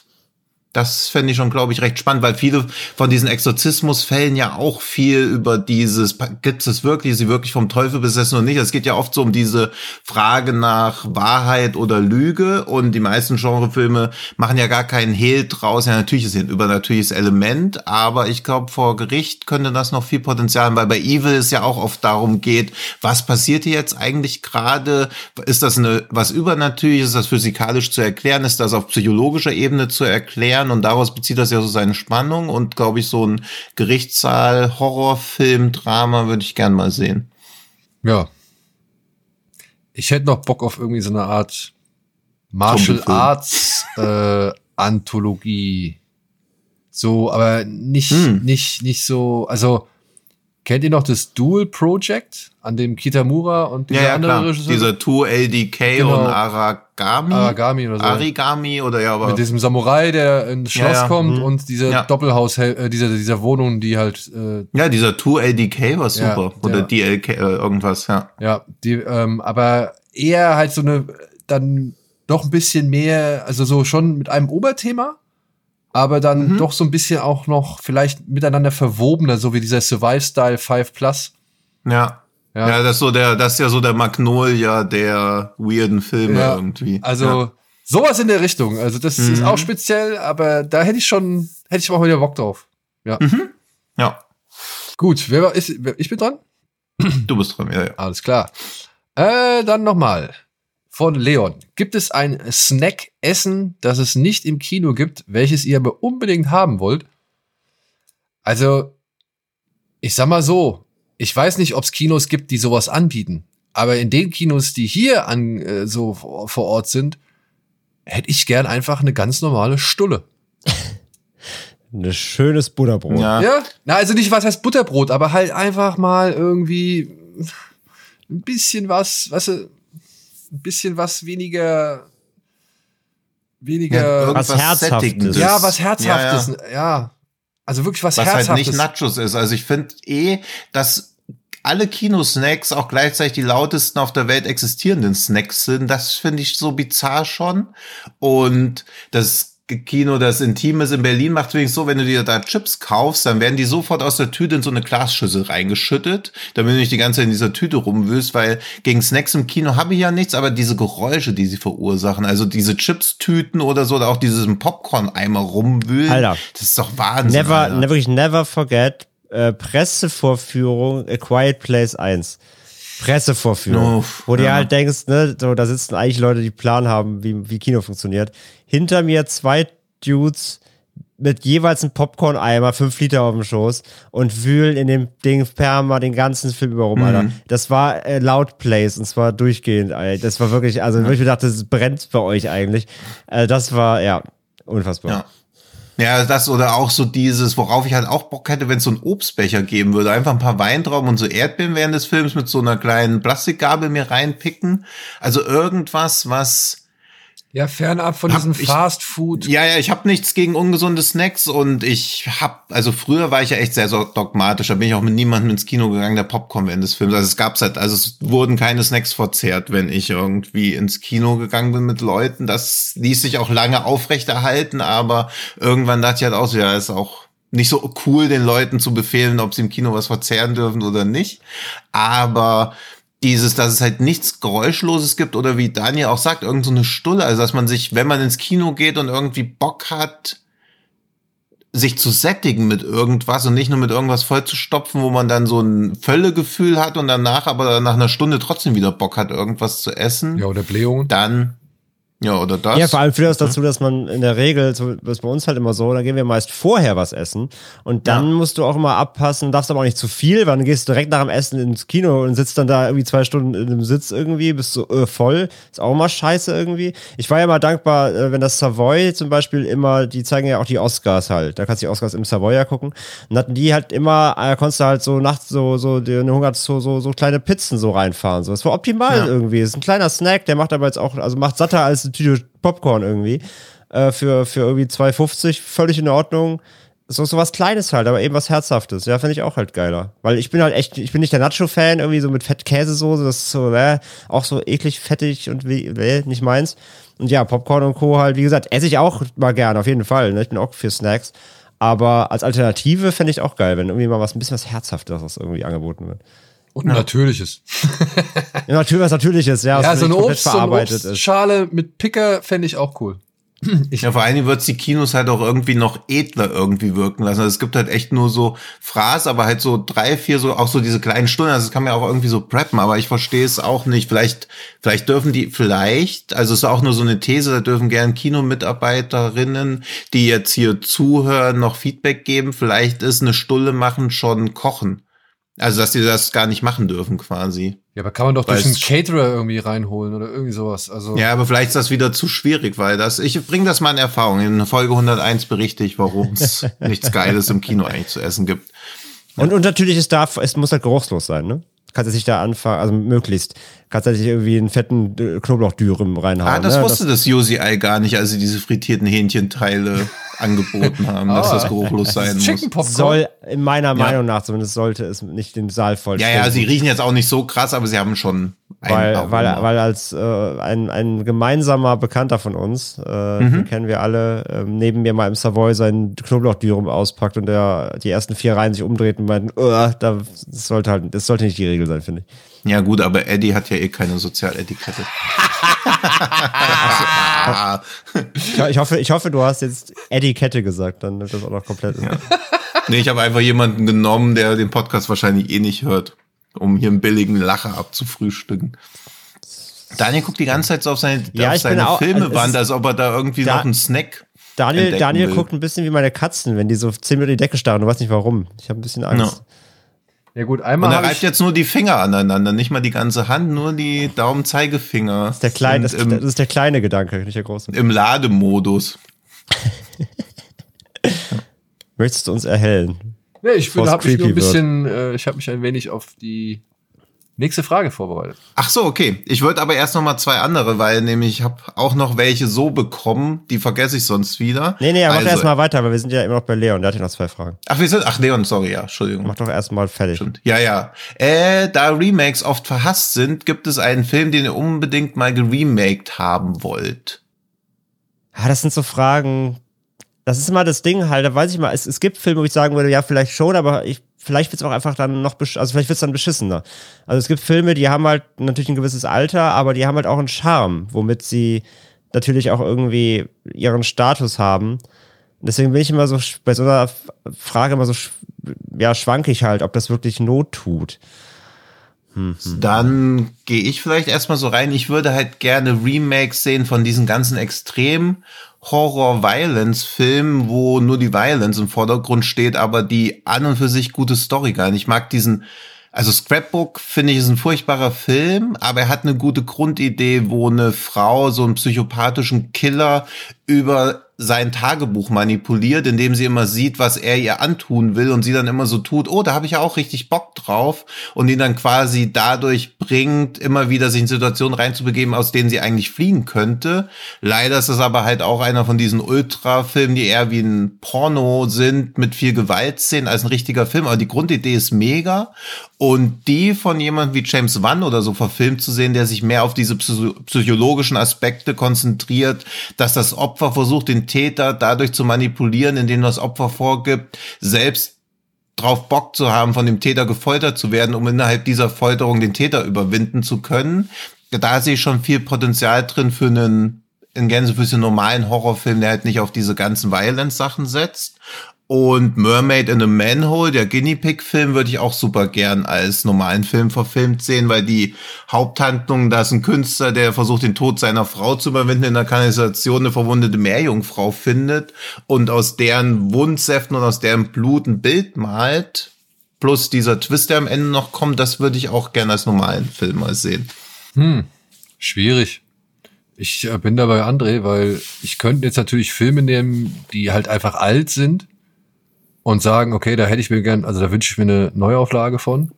Also das, das wäre etwas, das könnte man nochmal mit modernem Aufwand machen, aber ich weiß nicht, ob das der Sinn der Sache ist. Oder soll es darum gehen, dass ein Film ist, der ja eigentlich, wie, wie Tino jetzt äh, die Beispiele genannt hat, irgendwo was Gutes im Kern hat und äh, ja, ansonsten aber schlecht gemacht ist. Ja, ich finde die Ansätze schon gut von Tino auf jeden Fall, dass man halt eine, dass man eher so die Vision nimmt, aber die halt mal von jemandem angehen lässt, der auch wirklich Handwerk versteht, weil das Original halt gute Ansätze hat, aber dann eben halt, wie, also Scrapbook zum Beispiel, ich kenne ihn nur vom Namen, ich habe den nie gesehen, aber höre ich immer halt, ne, dass die Grundidee eigentlich cool ist, aber das ist halt so ein billiger Torture-Porn-Amateurfilm halt. Genau, das ist auch so. Ja, das ist halt, also ich habe den auch nur so durchgesappt Ja. dann irgendwann, weil ich so dachte, ey, das kann ich, also das Schlimmste an diesen Filmen ist ja, dass sie widerlich abstoßend und langweilig sind. Ja. Also das ist ja alles, das ist ja alles ganz schlimm. Da ist nichts, nichts Belohnendes dran, das sich anzuschauen, aber deswegen ist es umso ärgerlich, dass die Grundidee halt mega gut ist. Hm. Also, mir würde jetzt eher sowas einfallen wie, ja, bitte mach Episode 9 nochmal. Hm. So. Weil alles an, es kann eigentlich nur besser werden, egal was du machst. Hm. Aber, ah. Ich, ich denke jetzt mal Mainstream und weil wir auch schon über ihn gesprochen haben. Aber ich glaube, man könnte aus die Liga der außergewöhnlichen Gentlemen Ja, sowas halt. Also könnte ich finde, man noch mal ja. echt einen guten Film machen, Noch einen. Aber das wäre fast ein Reboot schon eher, oder? Endlich mal einen. Ja. Ähm, Ja. Nein, aber ich Aber das glaube, wäre wahrscheinlich schon eher Reboot als Remake, Ja. oder? Also das ist ja eh die Frage, was so, weil dieses, wo ich drüber nachgedacht habe, sowas wie El Mariachi, eigentlich ist Desperado ja auch das Remake. klar. Und sowas, also wenn Leute zu wenig Kohle hatten, aber richtig Potenzial haben und diese ganzen äh, Leute, die jetzt aus dem Horrorsegment gerade so neu gestartet sind, denen halt nochmal Kohle geben, damit sie ihren Film nochmal remaken können, also quasi die Vision Dann- umsetzen, die sie eigentlich hatten. Dann, dann würde ich tatsächlich sagen, ey, da würde ich dann mein Geld, mein Remake-Geld oder mein Remake-Budget würde ich den Leuten geben, die damals diesen echt ultra low-budget Zombie-Film Colin gemacht haben. Da geht's um einen, ja, sowas halt, ja. da geht's um einen jungen Mann, der, ja, äh, wird von seiner Freundin getrennt, eben aufgrund der Tatsache, dass eine Zombie-Epidemie ausgebrochen ist. Und er selbst wird zum Zombie. Aber das Bild seiner Freundin ist nach wie vor in seinem Kopf verankert und manifestiert und er will eigentlich nichts anderes als zurück zu seiner Freundin. Und das ist eine sehr schöne und tragische Geschichte, die die Leute da irgendwie ähm, mit echt einem Minimum an Budget irgendwie aufgezogen haben, haben über Facebook rumgefragt, wer gern mitmachen möchte und beschreibt halt wirklich diesen, diesen, diese Odyssee dieses Zombies durch eine Zombie-Epidemie hindurch zurück zu seiner Freundin. Und ähm, das fand ich einen sehr, sehr charmanten Film, der mit seinen wenigen Mitteln echt eine Menge Emotionen bei mir ausgelöst hat. Da hätte ich Bock drauf, Mhm. dass die den nochmal machen dürfen. Halt mit großen Aufwand und großen Effekten. Vielleicht könnte der da auch ein bisschen blutiger sein oder irgendwie.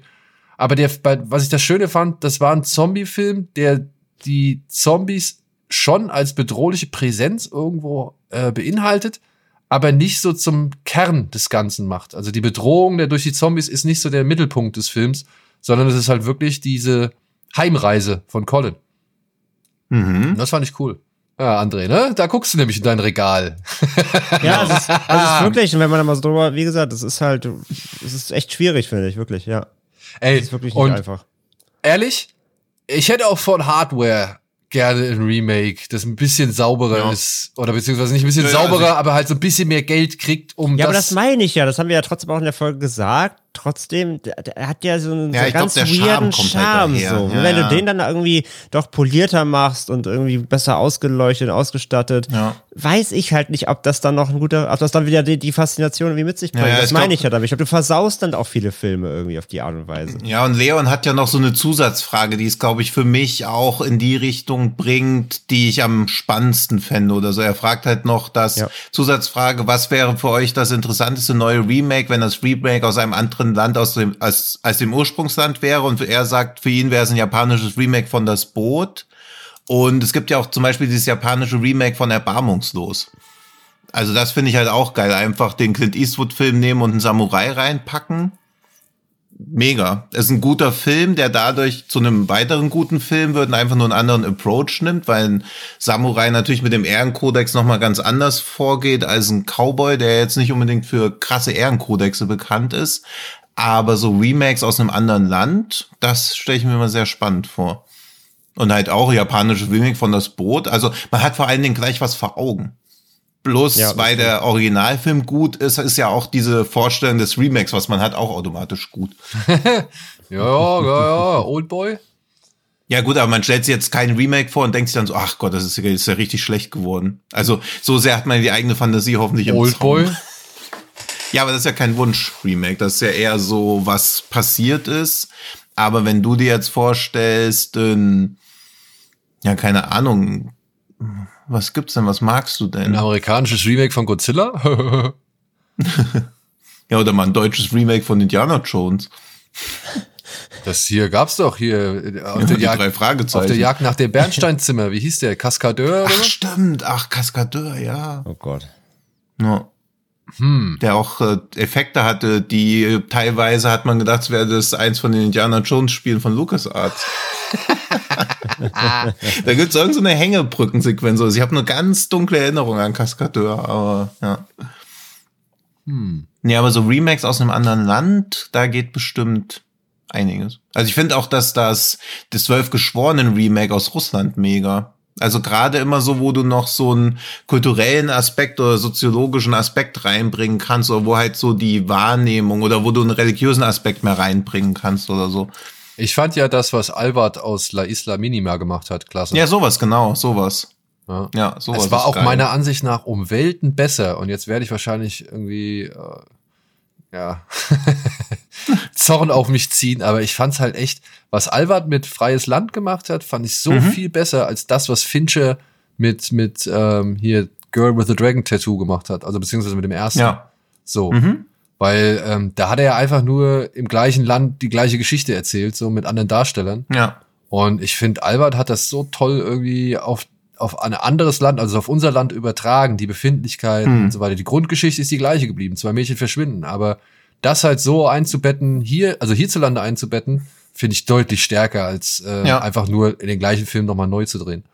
Genau, wo es halt so einen Mehrwert hat, dass man es auch irgendwie in ein anderes Land oder so verlegt. Ja. Und ich finde auch natürlich das perfekte Geheimnis ein beschissener Film, aber der ist ja auch in so vielen Ländern geremaked worden. Ich habe davon sieben, acht Stück gesehen und ich habe immer so gedacht, okay, ich verstehe immer, warum das geremaked wurde, weil es immer noch so einen Bezug hatte, was da gerade so an Themen interessant ist. Das chinesische Remake geht halt viel mehr auf diese Social Media Abhängigkeit drauf und dass die Leute überhaupt ohne ihre Smartphones gar nicht mehr können. Also man hat immer so diesen Hook gemerkt, warum das für ein Land nochmal irgendwie Sinn ergibt. Wir sind halt alle jetzt nicht so gut und aber da habe ich auch so gedacht, hey, Remakes von so einem universal, universellen Thema für die einzelnen Länder machen, das ergibt voll Sinn. Ich hätte gerne ein Remake von Schweigen der Lämmer aus Indonesien. Ja. Ja, das kann ich mir auch gut vorstellen. Weil ich glaube, das könnte richtig gritty werden, so. Ja. Ja, wobei Gritty, ja, die sind ja dann die. ja, aber es wäre halt auch wieder ein anderer Fokus. Also Ja, genau, es wäre ja. halt, glaube ich, trotzdem ein guter Serienkiller. Film, der aber halt diesen Fokus einfach verlagert. Also das ist ja auch stark, wenn quasi dieses, bei, bei The Ring haben wir ja auch kein Problem mit dem US-Remake, weil es halt nicht zu anders ist, aber gleichzeitig anders genug, als dass man so denkt, okay, das ist ja einfach nur eins zu eins umgesetzt. Also das hat, die haben beide ihre individuellen Stärken und ich glaube, so ein indonesisches Schweigender Lämmer wäre auch sehr on point und man würde so denken, ja, okay, dieses, um mal ein bisschen so eine Metaebene aufzumachen, ganz oft denkt man ja irgendwie, das Original wird schlechter durch ein scheiß Remake oder dass irgendwie, es gibt fünf gute Teile in einem Franchise und dann kommen die, also auch Hellraiser ist ja so ein Beispiel. Es gibt in Hellraiser, glaube ich, mehr schlechte Teile als gute Teile, aber das ändert ja nichts daran, dass die guten Teile gut sind. Also das ist ja aber manchmal so eine Gesamtwahrnehmung, dass irgendwie Hellraiser 8 beschädigt das ganze Franchise. Das stimmt ja eigentlich gar nicht. Es geht halt einfach nur scheiße weiter, aber das Franchise an sich ist ja nicht beschädigt. Aber das ist so eine Wahrnehmung, die viele Leute irgendwie haben, dass schlechte Teile innerhalb des Franchises irgendwas kaputt machen oder dass ein schlechtes Remake auch das Original irgendwie schädigt. Ja, das ist Ja. halt der Vorteil von uns, die in eine Welt geboren sind, in denen schon sechs Teile von Freitag der 13., Halloween und äh, Nightmare on Elm Street gab. Ne? Ja, ja, aber wir leben ja auch in einer Welt, wo Episode 9 dann auf einmal kam. Und natürlich macht das irgendwie den Star Wars Mythos irgendwie so kaputt und ich habe auch keine Gänsehaut mehr, wenn ich an zukünftige Star Wars Filme denke. Also das hat sowas dann schon geschafft, aber die ersten drei sind ja halt trotzdem über jeden Zweifel erhaben. Ja, aber bei Star Wars finde Also- ich es eher noch, also keine Ahnung, bei Star Wars verstehe ich es mehr als bei, keine Ahnung, bei dem Leprechaun Teil 9 oder so, ne? Weil das, das Star Wars Lore ist ja viel umfänglicher, deeper, ausgefeilter natürlich, äh, als jetzt irgendwie halt eine Slasher-Reihe. Wenn, der, Ja, wenn, klar. wenn Jason wieder irgendwann dann äh, in Space fliegt, dann sage ich ja nicht, oh mein Gott, der gehört aber an den See. So, das ist mir völlig scheißegal. Das sind ja ganz andere Ja. Gewichtungen und auch der, Ja, klar, wie die, das das mit so- der Lore gemacht wird. Und ich finde Ja, ja, ja. gerade bei Horror ka- ist, hast du eigentlich, kannst du machen, was du willst, solange der Film nachher unterhaltsam ist. Ähm, Ja. bei, bei sowas wie Star Wars, da, da hängt ja irgendwie mehr eh, so richtige Religi- Religion dran, so quasi, musst du ja wirklich auf. Ja, eben, aber das ist ja dieses Ding, wenn jetzt rauskommt, dass Gott jahrelang kleine Kinder im Keller getötet hat, freue ich mich ja nicht trotzdem drüber, dass ich 40 Jahre ein guter Christ war.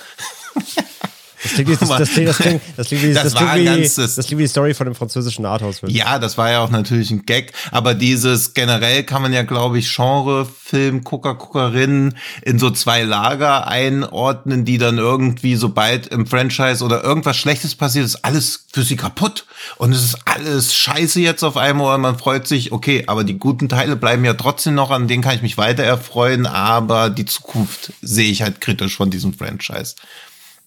Und ich In finde, dem, man ist Sinne, in immer, dem Sinne, ich hätte, ich hätte gerne ein südkoreanisches Remake von Morpheus. Oh, ja, sowas halt. Also, auch wenn das richtig kacke wird, dir bleibt ja noch das Original. Ja. Also, das ist ja, also, und wenn haben wir ja das gesehen. Remake, Haben wir ja gesehen. ja. Haben wir ja schon gesehen, aber ich glaube, gerade wenn ich sowas an, wie an Ice House the Devil denke, die können ja auch richtig fies.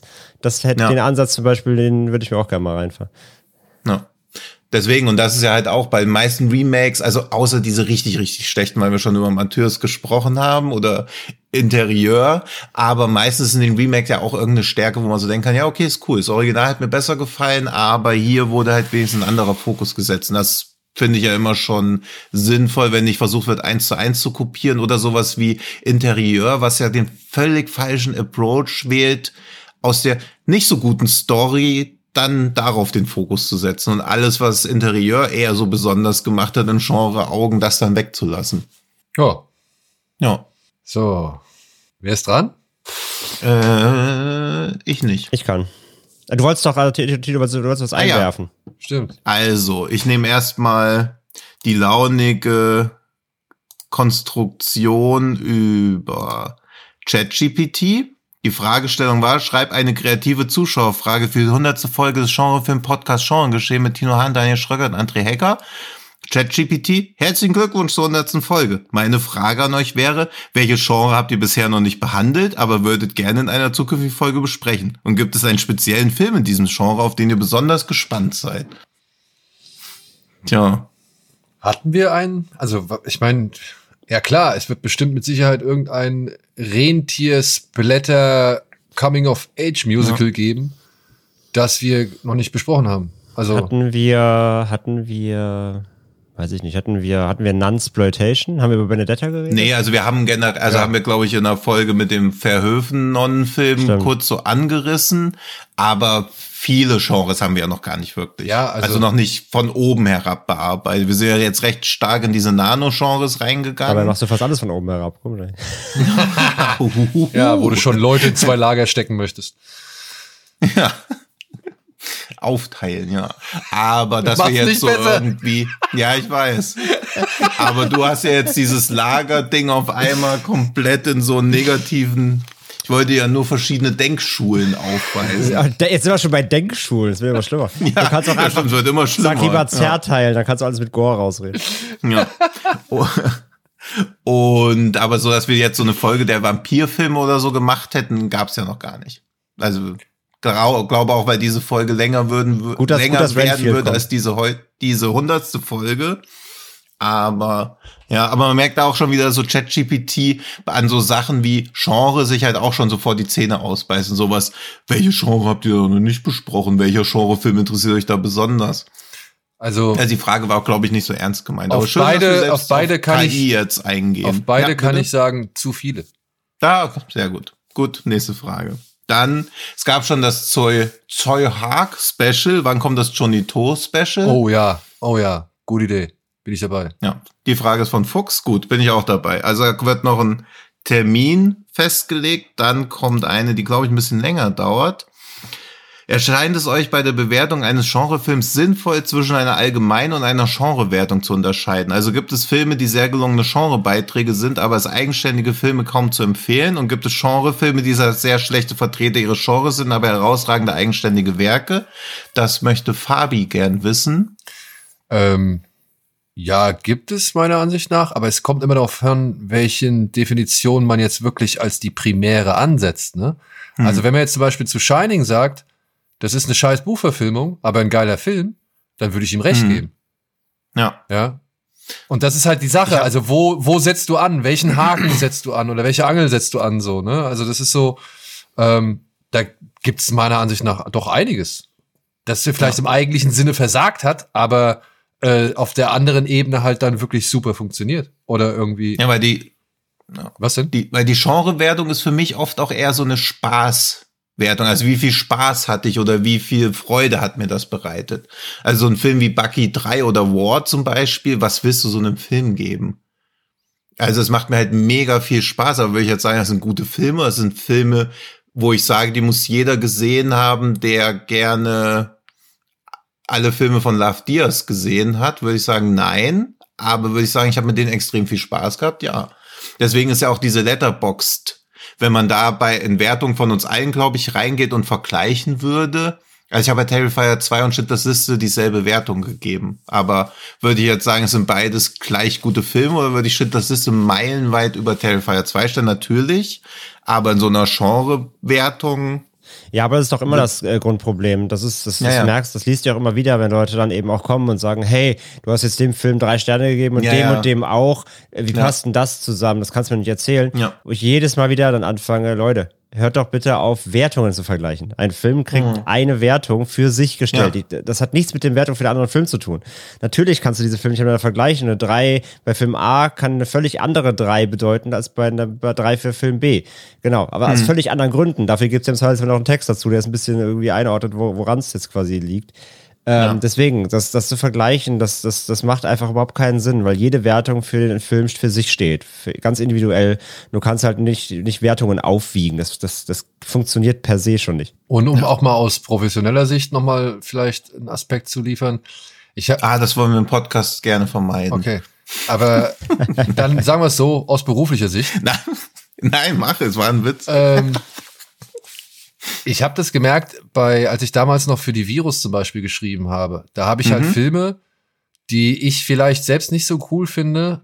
Naja, die habe ich dann halt doch angefangen, unter einem anderen Blickwinkel zu betrachten. Eben halt unter dem Rahmen, ey, ich bin hier in einem Horrorfilmmagazin, beziehungsweise einem Magazin, das sich auf Horrorfilme äh, fokussiert hat und, und, und auf härtere Filme und, und fantastische Filme.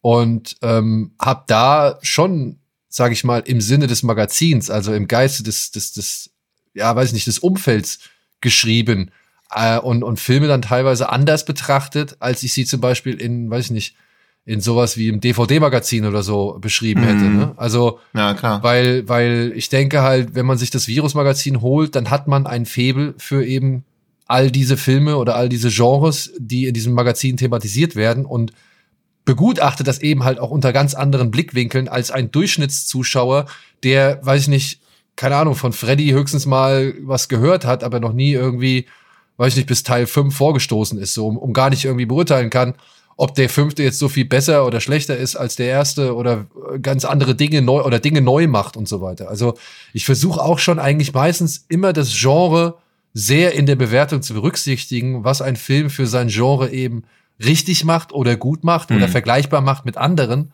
oder halt eben mhm. auch schlechter macht als andere.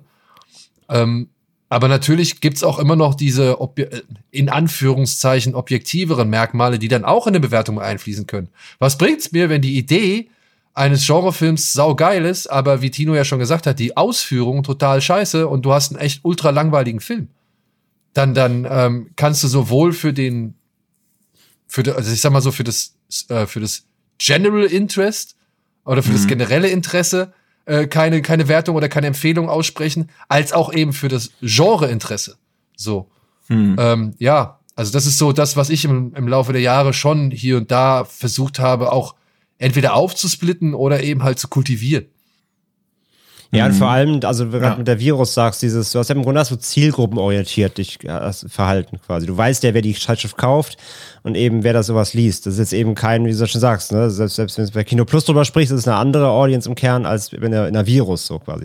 Und aber so in der, quasi in dem Sinne werte ich halt auch so auf Box und so, weil letzten Endes wenn man halt eben regelmäßig Filme bespricht, hier im Podcast oder auf Letterbox bewertet und so weiter und Menschen einem folgen und die folgen einem ja dann oder hören einem dann zu, weil die merken, ey, die Person, die diese Filme bespricht, hat irgendwie ungefähr meist so ungefähr, also das ist ja meistens so, die merken, der Filmgeschmack orientiert sich so ein bisschen an meinem. Da weiß ich, wenn, wenn die Person dem Film viereinhalb Sterne gibt, dann weiß ich auch, dann, dann wird der mir auch gefallen. Oder selbst bei drei Sternen wahrscheinlich, dann kann ich mit Spaß haben. Also die merken ja auch, welche Filme man als Kritiker irgendwie oder als, als, als filmbesprechende Person irgendwie sehr mag. Und deswegen halt, wenn Leute können ja irgendwann auch einordnen, hey, äh, Tino gibt dem dem Film drei Sterne, das ist aber bei Tino eine, eine gute drei, weil der mag das Subgenre gerne und deswegen kann ich mir dann auch angucken. Und das, das merken sich ja Leute. Und ich glaube, wenn halt jemand dann frisch reinkommt, dann eben, wie gesagt, mal bei einem, bei einem Film, der irgendwie mega irgendwie abge, abgewatscht wird und du gibst ihm aber dreieinhalb, dann gibt es halt Leute, die sagen, hey, wie kannst du das so machen? Aber andere sagen dann, ich weiß genau, warum du dem dreieinhalb gibst, weil ich kenne deinen Geschmack so quasi. Also, ne, das muss man auch. Ja. Das finde ich ja auch das. Ja, deswegen, Also ja, das finde ich halt auch das Wichtige, dass, dass man halt versteht, dass der Mensch, der dem Film vier Sterne, äh, vier Sterne gegeben hat, dass der halt auch seine Gründe hat. Hm. Ja, also dass man respektiert oder akzeptiert oder halt zumindest irgendwie dann ähm, sofort schaltet, also so, also oder beziehungsweise irgendwann mal schaltet, so von wegen, ah ja, dass der die nicht umsonst gegeben hat, sondern der wird schon seine Gründe dafür haben und die werde ich entweder irgendwo hören oder lesen, aber ich nicht sofort anzweifeln, weißt du? Das ist so hm. was, was was schön wäre. Ja. Deswegen versuche ich ja auch, und natürlich gelingt es mir in 0,3 Prozent der Fälle bei Filmen, die ich aus diesen vermeintlich objektiven Gründen jetzt nicht als gut einstufen würde, mit denen ich aber viel Spaß hatte, dann eher was dazu zu schreiben, als eine Wertung zu vergeben, weil ich kenne es ja von mir selber auch, wenn jemand einem Film drei Sterne gibt, denke ich vielleicht, ja, okay, der könnte mir trotzdem gefallen, aber ich gucke ihn ja trotzdem nicht. Also es stellt halt trotzdem keine Empfehlung dar, die stark genug für mich ist, dass ich den Film auf der sowieso schon völlig überfüllten Watchlist jetzt noch irgendwie reinpacke. Aber wenn jemand schreibt, hey, der Film ist aus den und den Gründen gut oder die letzten 20 Minuten im Finale sind der Wahnsinn, der Rest davor ist super langweilig, dann gucke ich rein und überspringe vielleicht die ersten 80 Minuten, um mir die letzten 20 Minuten anzugucken. Aber wenn jemand für einen Film drei Sterne vorgibt, aber ich nicht weiß, dass die letzten 20 Minuten eigentlich fünf Sterne verdienen, der Rest davor einen Stern, dann gucke ich halt auch nicht rein. Also ich brauche schon so ein bisschen Ansatzpunkte, warum ich bei einem Drei-Sterne-Film doch reingucken sollte. Ja. Und die eine, das finde ich noch, weil mir ist die ganze Zeit so, als ob es das geben würde, aber mir fällt kein Beispiel ein. Gibt es Genrefilme, die zwar sehr schlecht Vertreter ihres Genres sind, aber herausragende eigenständige Werke? Also habt ihr schon mal gedacht, super Film, aber als Genrefilm hat mich das jetzt irgendwie enttäuscht.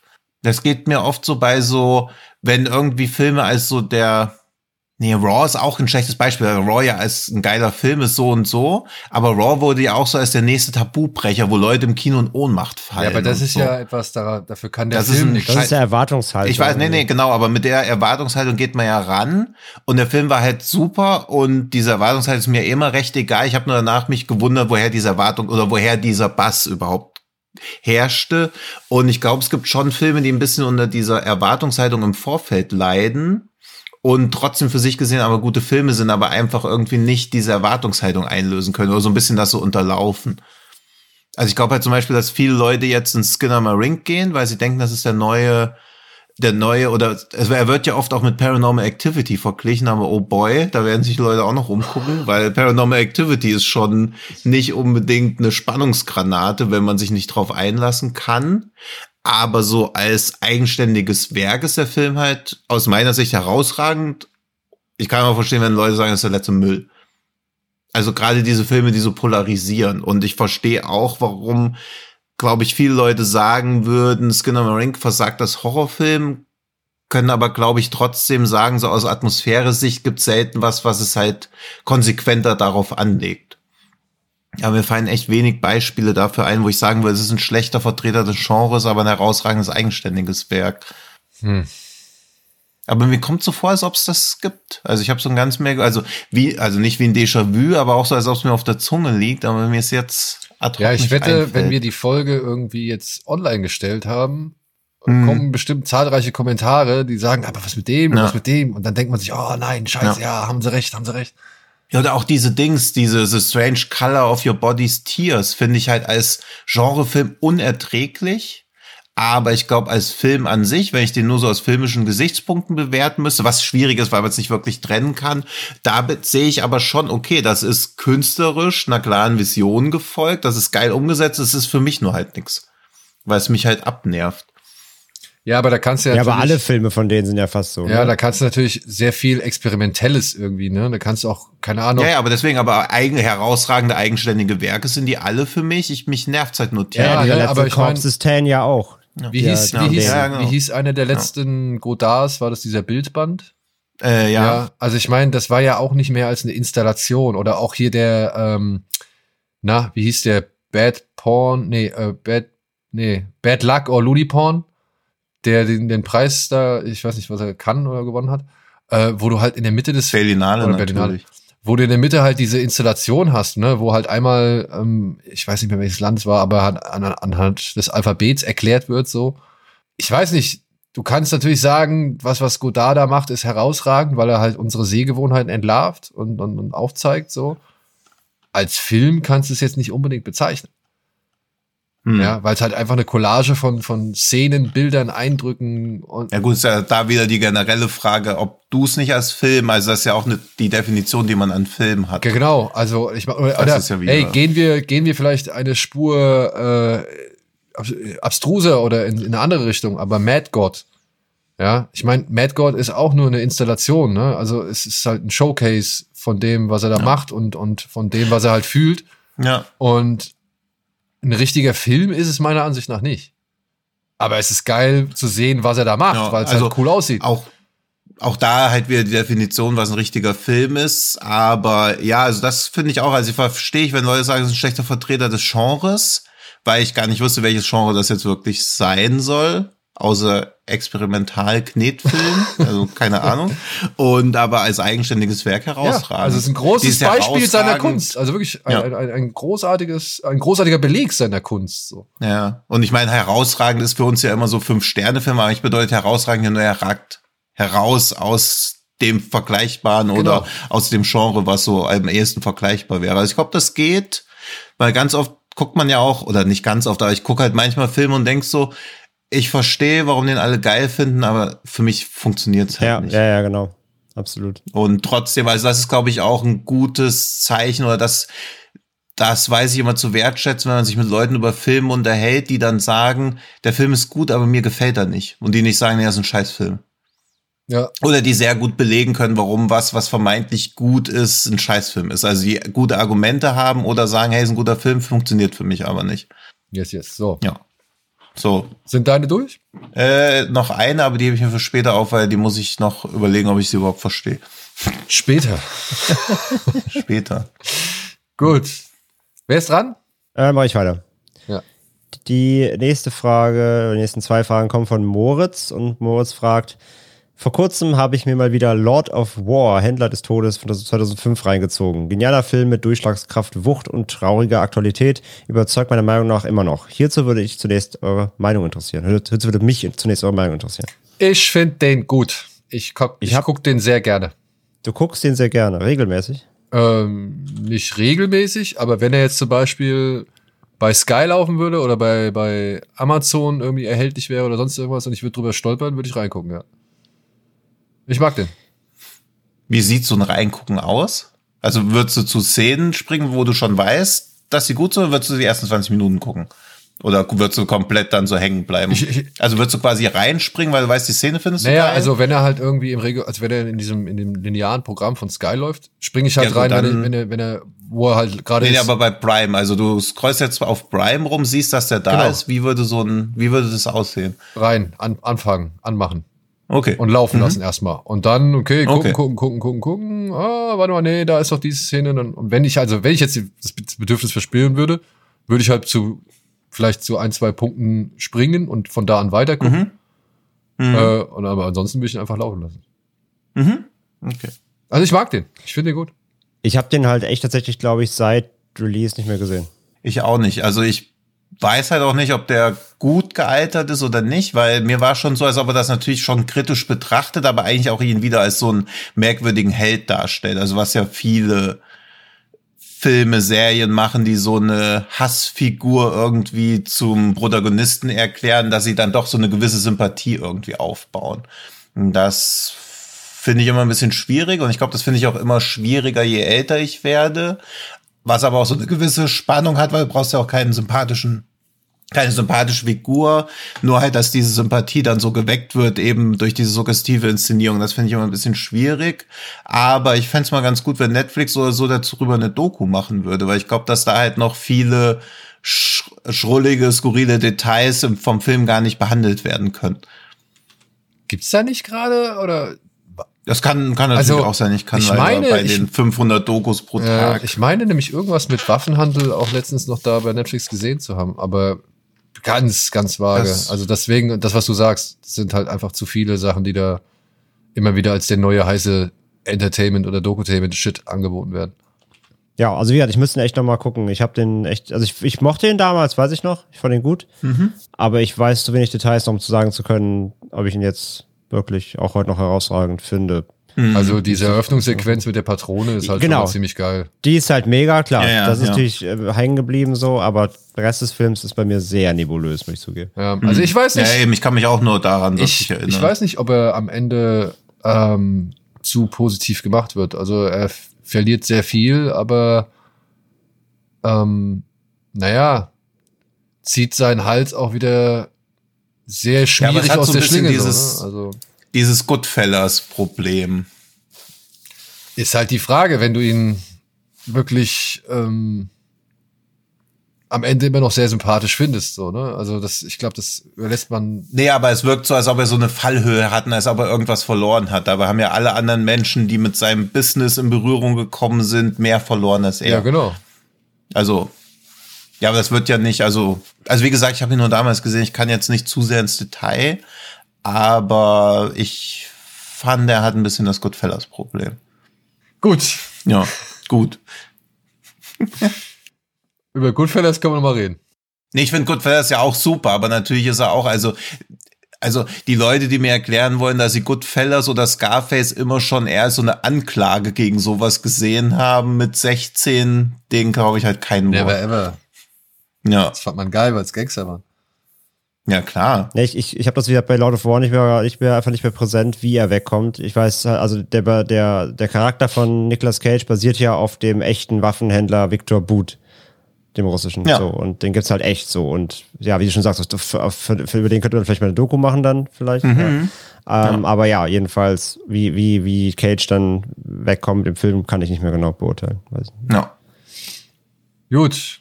Ja, jedenfalls, das war die Vorhutfrage und jetzt kommt die richtige Frage. Welche Filme von Cage feiert ihr ab und welche wollt ihr am liebsten in die Hölle schicken? Hart ab. Hart ab. Welche feiern wir hart ab? Wo geht dir hart einer ab? Ja, Face Off. Geht mir hart einer ab. ähm, Wild at Heart. Geht mir Ja. hart einer ab. Adaption. Geht mir hart einer ab. Du meinst Adaption? Adaption, ja. Adaptation heißt der ja auf Dings, ne? Ja, ja. Äh, Adaption, ja. Er hat zu viel, ne? Con Es Air. fehlen noch, es fehlen noch zwei mindestens. Con Air liebe ich. The Rock. Finde ich The Rock nach wie auch, vor. ja. Guck ich mir Bringing gerne Out the an. Dead. Für mich Bringing Out noch. the Dead, ja. Mag ich sehr. Ja, Leaving Las Vegas natürlich zu nah an eurem Leben Ja. dran. Da, Als ja. Profi-Alkoholiker. Ja. Ich mag ja auch 8 mm. Gott, oh Gott. Nee, Leaving Las Vegas ähm, ist halt auch so ein Film, ne? Da ist er halt wirklich stark drin, aber das ist jetzt nicht der Film, den ich mir gerne mit ihm angucke. Also so geil er ist, Mhm. aber ähm, da gibt's Filme, da, da, die schaue ich mir halt deutlich eher von ihm nochmal an. Oder wenn es heißt, ey, hier, ich habe Bock Mhm. auf Nicolas Cage-Film, dann würde ich mir dann ähm, eine Reihe anderer Filme eher anschauen. Ja, gut, klar, dass man immer Face-Off, aber ich würde auch, wenn ich die Wahl hätte, mir nochmal Pulp Fiction anzugucken oder Face-Off wegen Travolta, würde ich halt auch Face-Off. Also ist ja eh, dass man, wann legt man mal Leaving Las Vegas? Wann ist man in der Leaving Las Vegas Stimmung? Obwohl ich mag auch diesen, wie hieß der, Tricks von ihm, mit, von Ridley Scott war der, glaube ich, wo er diesen, äh, diesen Conman spielt. Den fand ich, da fand Ja. ich ihn auch gut, oder beziehungsweise den, den mag ich Ja. auch, den Film. Ihr mochtet Pick doch auch so Pick, gern. klar. Pick mag ich auch. Ja. Ja. Ich mag ja, wie gesagt, auch ein paar seiner, in Anführungszeichen, trashigeren Sachen. Ich, ich mag den ersten National Treasure. Ich finde, von solchen Abenteuer, äh, Was gehen denn hier für Untiefen gerade gibt's auf? eh viel zu wenig. Der ist mega. Super Film. Unterhaltsam hoch 20, Alter. klar. Gucke ich mir jeden Tag an, jeden Fall. ähm, äh, absoluter Guilty Pleasure, Jugend, auch äh, Gun in 60 Seconds, auch mega. Alter. Ja. Ja. Nee, Alles mega. mega. Und in die Hölle schicken. Nee, Gun in 60 Seconds, das weiß ich noch, das ist das richtige Etikettenschwindelfilm, weil er halt nur einmal so eine Abrissbirne in ein Auto zur Seite haut und der Rest ist einfach nur so, äh, ja, hier, das Auto ist schnell, das ist auch ja, cool, geiler Score, halt mega spannend, super. Alles super. Alter, der Score ist doch bestimmt auch wieder von Trevor Rabin oder irgend sowas. Das gucke ich gleich mal nach, ey. Das ist der Score. Und ähm, ja, nee, und die Hölle halt der ganze Rest, ne? Weil natürlich halt der ganze Trash kam, so Primal und whatever, Grand Isle, seinen ganzen Scheiß halt, den er da halt eben mal gemacht hat, ne? Ja, obwohl ich, Ja, also bei mir, Also Racing Arizona würde Ja, ich, auf jeden Fall. Ah, must, da finde ich ihn wahrscheinlich am besten. White at Heart, Leaving Las Vegas. Birdie mag ich noch sehr gern. Kann sein, dass den habe ich auch ewig nicht mehr gesehen, dass der nicht so gut gealtert ist, aber den fand ich auf jeden Fall stark. Die- Bring Out the Dead, Birdie von, von Alan Parker. den fand ich stark damals, Hat der da weil der so ein cooles Ende hat. Ja, ja, Matthew Ah, stimmt, Modine stimmt. und Nicolas Cage. Stimmt. Ja. Ja. der war auch gut. Der war auch gut. Der hat so ein super Ende. Also kann sein, dass der jetzt ein bisschen nervt, weil er ja auch nicht so viel macht oder jetzt einem ein bisschen zu zäh vorkommt, gerade weil er auch zwei Stunden geht. Aber den habe ich, da weiß ich nur, dass ich am Ende mal geweint habe und mich auch gefreut habe, weil er ein sehr schönes, sehr schönes Ende hat. Kick-Ass geht auch noch klar. Mandy auch, aber ich merke auch, dass je schriller seine Rollen wurden, desto weniger ge- behagt mir das irgendwie. Also ich kann so mit diesem schrillen Part von Nicolas Cage wenig Vor allem anfangen. Kick-Ass deswegen- nennen und dann hier Stirn rumpfen bei National Treasure. Ich bitte dich. Also, Wenn wir über Cage nee, reden, ne? also, nee, also National Treasure und Gone in 60 Seconds sind so meine beiden Paradebeispiele für die größten Blockbuster-Fails. Also was da für Potenzial drin gesteckt hat und was schlussendlich bei rumgekommen Ja, ist. mega. Nee, Gone in 60 Seconds hätte immer das sein müssen, was erst Fast and Furious 8 und 9 geworden sind. Dieses ganze, dieses Heißzeug und mit den Autos klauen, ey, wie langweilig. Nee. Und ich jetzt gucke ich, wer den Score gemacht hat. Den hat auch irgendeiner von denen, die immer so Schweinerock machen. Schweinerock. Du bist ja. So. Ja, Driver Rabbit. Ich hab's dir vorher gesagt. Driver Rabbit ist der also wenn jemand aufhören, also wenn jemand Soundtrack-Verbot bekommen muss, dann Trevor Rabin. Nur National Tracker, Armageddon, Con Air, Alter, Bad Boys 2, alles Ja, diese die Filme, die so eine Filme. schlimme Musik haben. Alles schlimme Dün, Musik. dün, dün, dün, dün, dün. Ja, nee, nee, nee. Ja. Und halt auch, war da der nicht auch von Dings? Es geht, er hat ja auch länger nichts mehr gemacht. Wieso macht denn der nichts mehr? Weil du, weil du ihn gedisst hast. Nee, aber ich verwechsel ihn auch. Also ich verwechsel ihn nicht, aber ich finde, ich fand auch der letzte John Wick hatte eine furchtbare Musik. Also den, der normale Score. Immer dieses generische, nur so treibende Beats und so Gitarrengeschrammeln, ganz furchtbar. Und wer natürlich auch richtig schlimme Musik macht, jetzt muss ich ja meine Lieblings-Actionfilmreihe dissen. Aber wir können auch schon mal weitermachen. Ich werfe den Namen einfach gleich rein. Ist man merkt, ich bin immer schnell empfindlich bei schlechter Musik in Filmen. Oder was ich als schlecht empfinde, natürlich sind das als Meisterwerke und da sind, arbeiten ganz viele Leute dran, geben sich auch ganz viel Mühe. Brian Tyler auch. Auch schlimm, oft. Ja, sobald Gitarren im Spiel sind, bist du eh raus. Matchstick Ja, ja. Also- Man hieß der, heißt der im Original, den ich meine. Ja, ja, der Tricks, ja. Den fand ich cool. Der hat, den habe ich nie gesehen, aber der hat auch irgend so ein Twist-Ende. Ja. Ne? Und man würde es nicht erwarten. Ja, deswegen. Also war da nicht irgend so was? Ja. der hat, äh, Den sehe ich manchmal in Listen aufploppen, wo ich so denke, da würde ich den nie drin erwarten. der hat am Ende, äh, hatte noch mal so einen kleinen Schwinger, den er dir mitgibt. Das fand ich echt ganz cool. Hm. No. Ja, und ey, welche, welche, welche Filme in die Hölle, ey, keine Ahnung. Der hat, ich meine, Ja, Jiu-Jitsu ist für mich so ein Film, wo ich sage, nee, Mann, mit dem Potenzial, mit den Leuten, die hier am Start sind, so eine Gurke Hm. irgendwie rauszuhauen, ja, bitte, den kannst du echt direkt nochmal neu drehen, so. Setzen. Ja, aber jemand, der in 123 Filmen so far mitgespielt hat, da ist immer was dabei, was in die Hölle kann. also, ja. Ja, deswegen, und ich finde halt. GeForce zum Beispiel. Ja, also. Ja, also ich versuche, beziehungsweise es wenn Nicolas Cage irgendwo mitspielt, ist für mich eher inzwischen ein Warnsignal. Gibt weiterhin, glaube ich, noch gerade, weil er so viel macht, also sowas wie Pick halt auch, wo man so denkt, oh, oh Gott, oh Gott, er spielt noch wirrer als sonst jeweils, aber da hat's wieder gepasst, finde ich. Massive Talent hat mich auch genervt. Gerade weil er es da gar nicht so ausspielen darf, wie man eigentlich erwartet. Also so ein Film, wo man denkt, er wird mal richtig over the edge gehen, geht er dann auf einmal gar nicht. Also es ist für mich jetzt kein, oder schon lange kein Qualitätsmerkmal. Oh, auf Renfield habe ich Bock. Ja, aber auch da, Achtung, 15.04.12.22 Uhr, die Grundidee wird bis aufs Äußerste strapaziert, ohne dass mehr passiert. Ich kann mir auch vorstellen, dass erst so nach 60 Minuten klar wird, dass sein Herr überhaupt Dracula ist und vorher so wird man die ganze Zeit so im Dunkeln gelassen, worum es hier überhaupt geht. Oder dass sie das, diese Enthüllung so zu so einem großen Reveal innerhalb des Films aufbauen. Die US-Stimmen sind ja schon raus und eigentlich sind sich alle einig, äh, der Film hat den guten Nicolas Cage Dracula nicht verdient. Also scheinbar ist der Film schlecht, aber Nicolas Cage gut. Ja, okay. Ja. ja. Also ist scheinbar bisher so der Kanon, den da alle raushauen. Naja. Naja. Well, wie können die denn den Podcast schon gehört haben? so, ich mache da mal weiter, würde ich sagen. Ja. Mit Sebastian. Für die hundertste Folge würde ich gerne fragen, wie eure Beziehung zu Trauma ist und ob ihr die, das quasi Subgenre des Trauma-Films noch einmal größer thematisieren wollt. Ich bin großer Trauma-Fan und finde, dass das Studio deutlich zu wenig Aufmerksamkeit bekommt. Klar sind die Streifen wahnsinnig subversiv, schräg und sick, aber auch unheimlich unterhaltsam. Allein wie sie es schaffen, geschafft haben, ohne jedes Budget solche Werke wie ein Toxic Avenger zu erschaffen, finde ich erwähnenswert. Genau wie die Geschichte von Persönlichkeiten wie James Gunn, die bei Troma ihren Anfang nahmen und dessen Aroma auf Troma man heute noch in ihren aktuellen Werken anmerkt. Gerne stelle ich euch auch meine gut sortierte Troma-DVD-Bibliothek zur Verfügung, wenn auch nur geliehen. Ich glaube, Sebastian, das ist gar nicht nötig, weil Troma hat auch so einen YouTube-Kanal, wo sie ziemlich viel anbieten, oder? Hm. Und ja, die haben so einen eigenen, haben die nicht sogar so eine eigene Streaming-Plattform irgendwie mal gehabt oder so? Ja, ich, ich meine, die hatten halt diesen YouTube-Channel, wo halt wirklich echt alles Mögliche gezeigt oder angeboten wurde.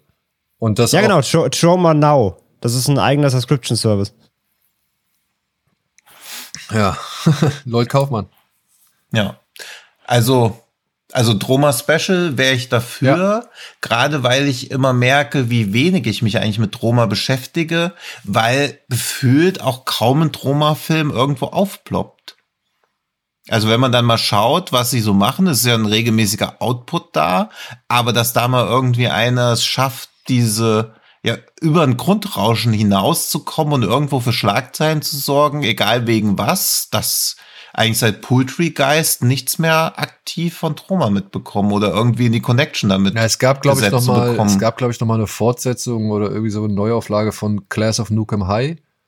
Die ja. hat noch mal so ein bisschen. Ja, okay, das habe ich mitbekommen. Dann halt jetzt Return, Toxic Return Avenger Neuverfilmung. Aber dafür, dass sie ja eigentlich immer so ja so Tabubruchfilme oder irgendwie jedenfalls so Provokationsfilme machen, scheint das immer sehr schlecht nur zu verfangen.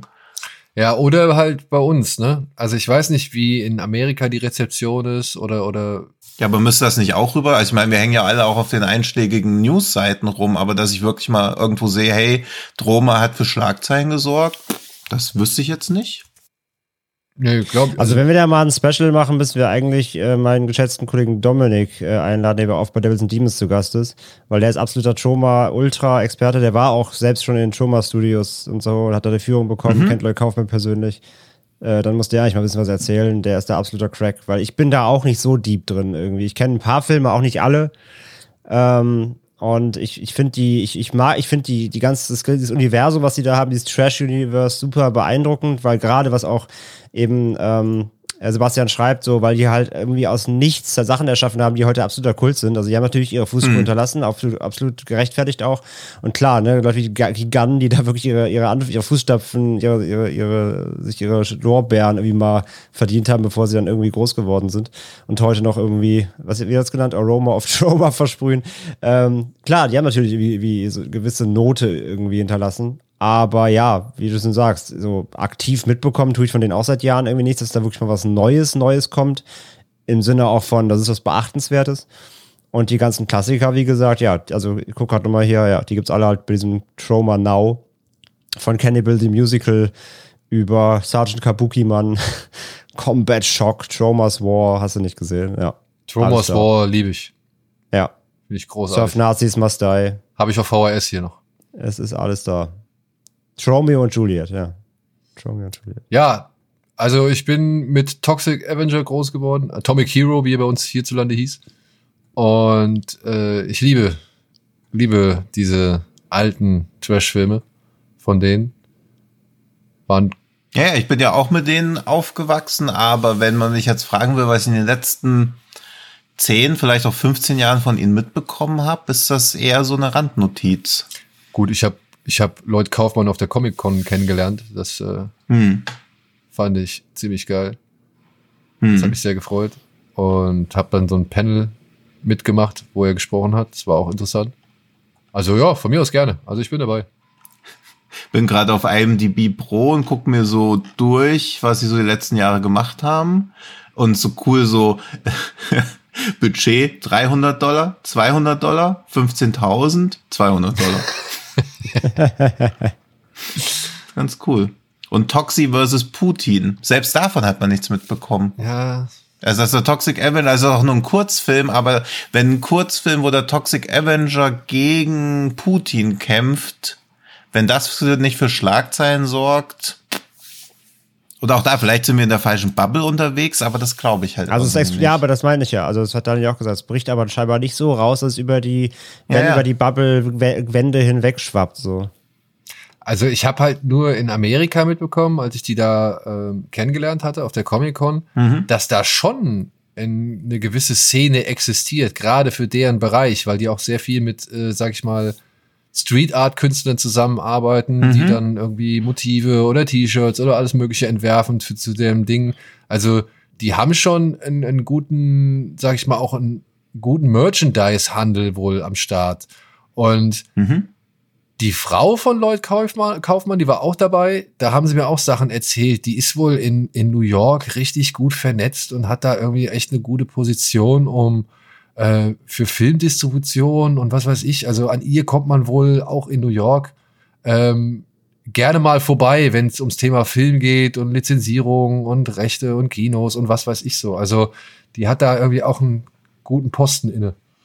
Und ich glaube, dass ich Ja, ja, also ich hätte Bock, mich mehr wieder mit Troma zu beschäftigen. ja. Also wie gesagt, ich auch. Ich hätte, ich habe schon, wie gesagt, lange keine Sachen mehr von denen gesehen, aber äh, auffrischen hier und da. Das können wir ja mal, ich vermerke das mal, dass wir ein Johnny To Special quasi schon versprochen haben und ein Troma Special. Übrigens, äh, super, ich scroll hier gerade durch die, durch die Trauma Now Bibliothek ähm, und hover hier gerade über so einen Film, da kommt die Beschreibung immer. Wir hatten doch, du hast doch vorhin, Tino, hast du doch Scrapbook benannt, äh, wo es Ja. darum ging, gute Grundidee, beschissener Film. Hier ist ein Troma-Film, Naughty, Dirty, Nasty. Äh, Beschreibung. A young woman is abducted by a serial killer and kept as his prisoner. She learns to manipulate her captor using his beloved scrapbook. Ah ja, nice. Einfach mal Dann ist ja da schon Da das qualitativ Ja, hochwertige Remake. Mit, offensichtlich, ja. Ja. Da ist er. Von Troma. Nicht mitbekommen. ja. So, Nächste Frage. Ja. Willst du, Tino?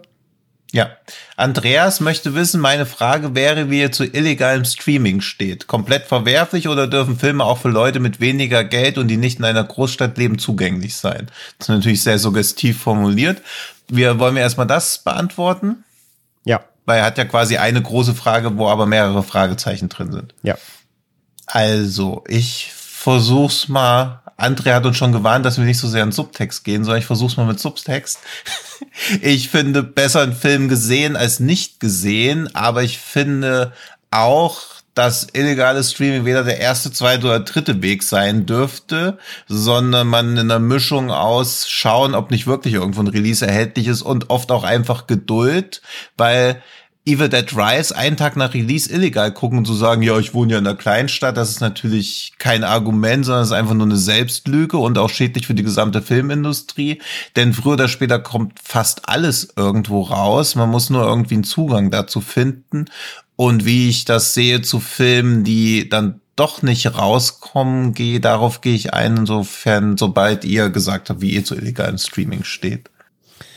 Ja, also ganz grundlegend würde ich da mitgehen. Dann sollte erstmal alle Wege, die man heute auch hat, so, weißt du, wir, wir sind nicht mehr in den 90ern auch, und wo, wo, wo es halt auch nicht so einfach war, die Bezugswege zu haben. Ja, man war dann froh um, keine Ahnung, über Shops wie Cyber Pirates, die an Ös- Österreich mal was rübergeschickt haben, ja, gerade wenn man was uncut sehen wollte. Ähm, aber man hat jetzt so viele Möglichkeiten. Du kannst super easy halt bei Amazon UK, US bestellen, ähm, alles mittlerweile ohne Zollgefahr, weil Amazon das handelt zum Beispiel. Es gibt so viele äh, sehr bequeme Möglichkeiten sogar. Man muss nicht mal mal irgendwelche dubiosen Shops irgendwie im Ausland kontaktieren und dann irgendwelche Überweisungen, Schecks rüberschicken, ja. Man hat halt eine einfache Möglichkeit auch an sehr viele ausländische Releases, klar, wenn man auf deutschen Ton angewiesen ist, dann ist es nochmal eine andere Hürde. Aber ansonsten international gerade ist es super easy möglich, heute Filme zu importieren, auch wenn man irgendwie nicht auf den deutschen Release warten will. Es gibt dann, wie ich finde, halt solche in Anführungszeichen Grauzonen, auch wenn es halt laut Definition von des DMCA Copyright Gesetzes keine sind. Aber zum Beispiel als, ich nehme es einfach mal als Beispiel den Film Limbo, der auf dem mhm. Filmfest ja, äh, dieses Filmfest lief, der jetzt auch von Cape Light dieses Jahr ja rauskommt, in Deutschland dann endlich der war halt schon gefühlt ein Jahr, bevor der überhaupt auf irgendeinem Festival lief, war der mhm. äh, nach dem Release schon auf YouTube.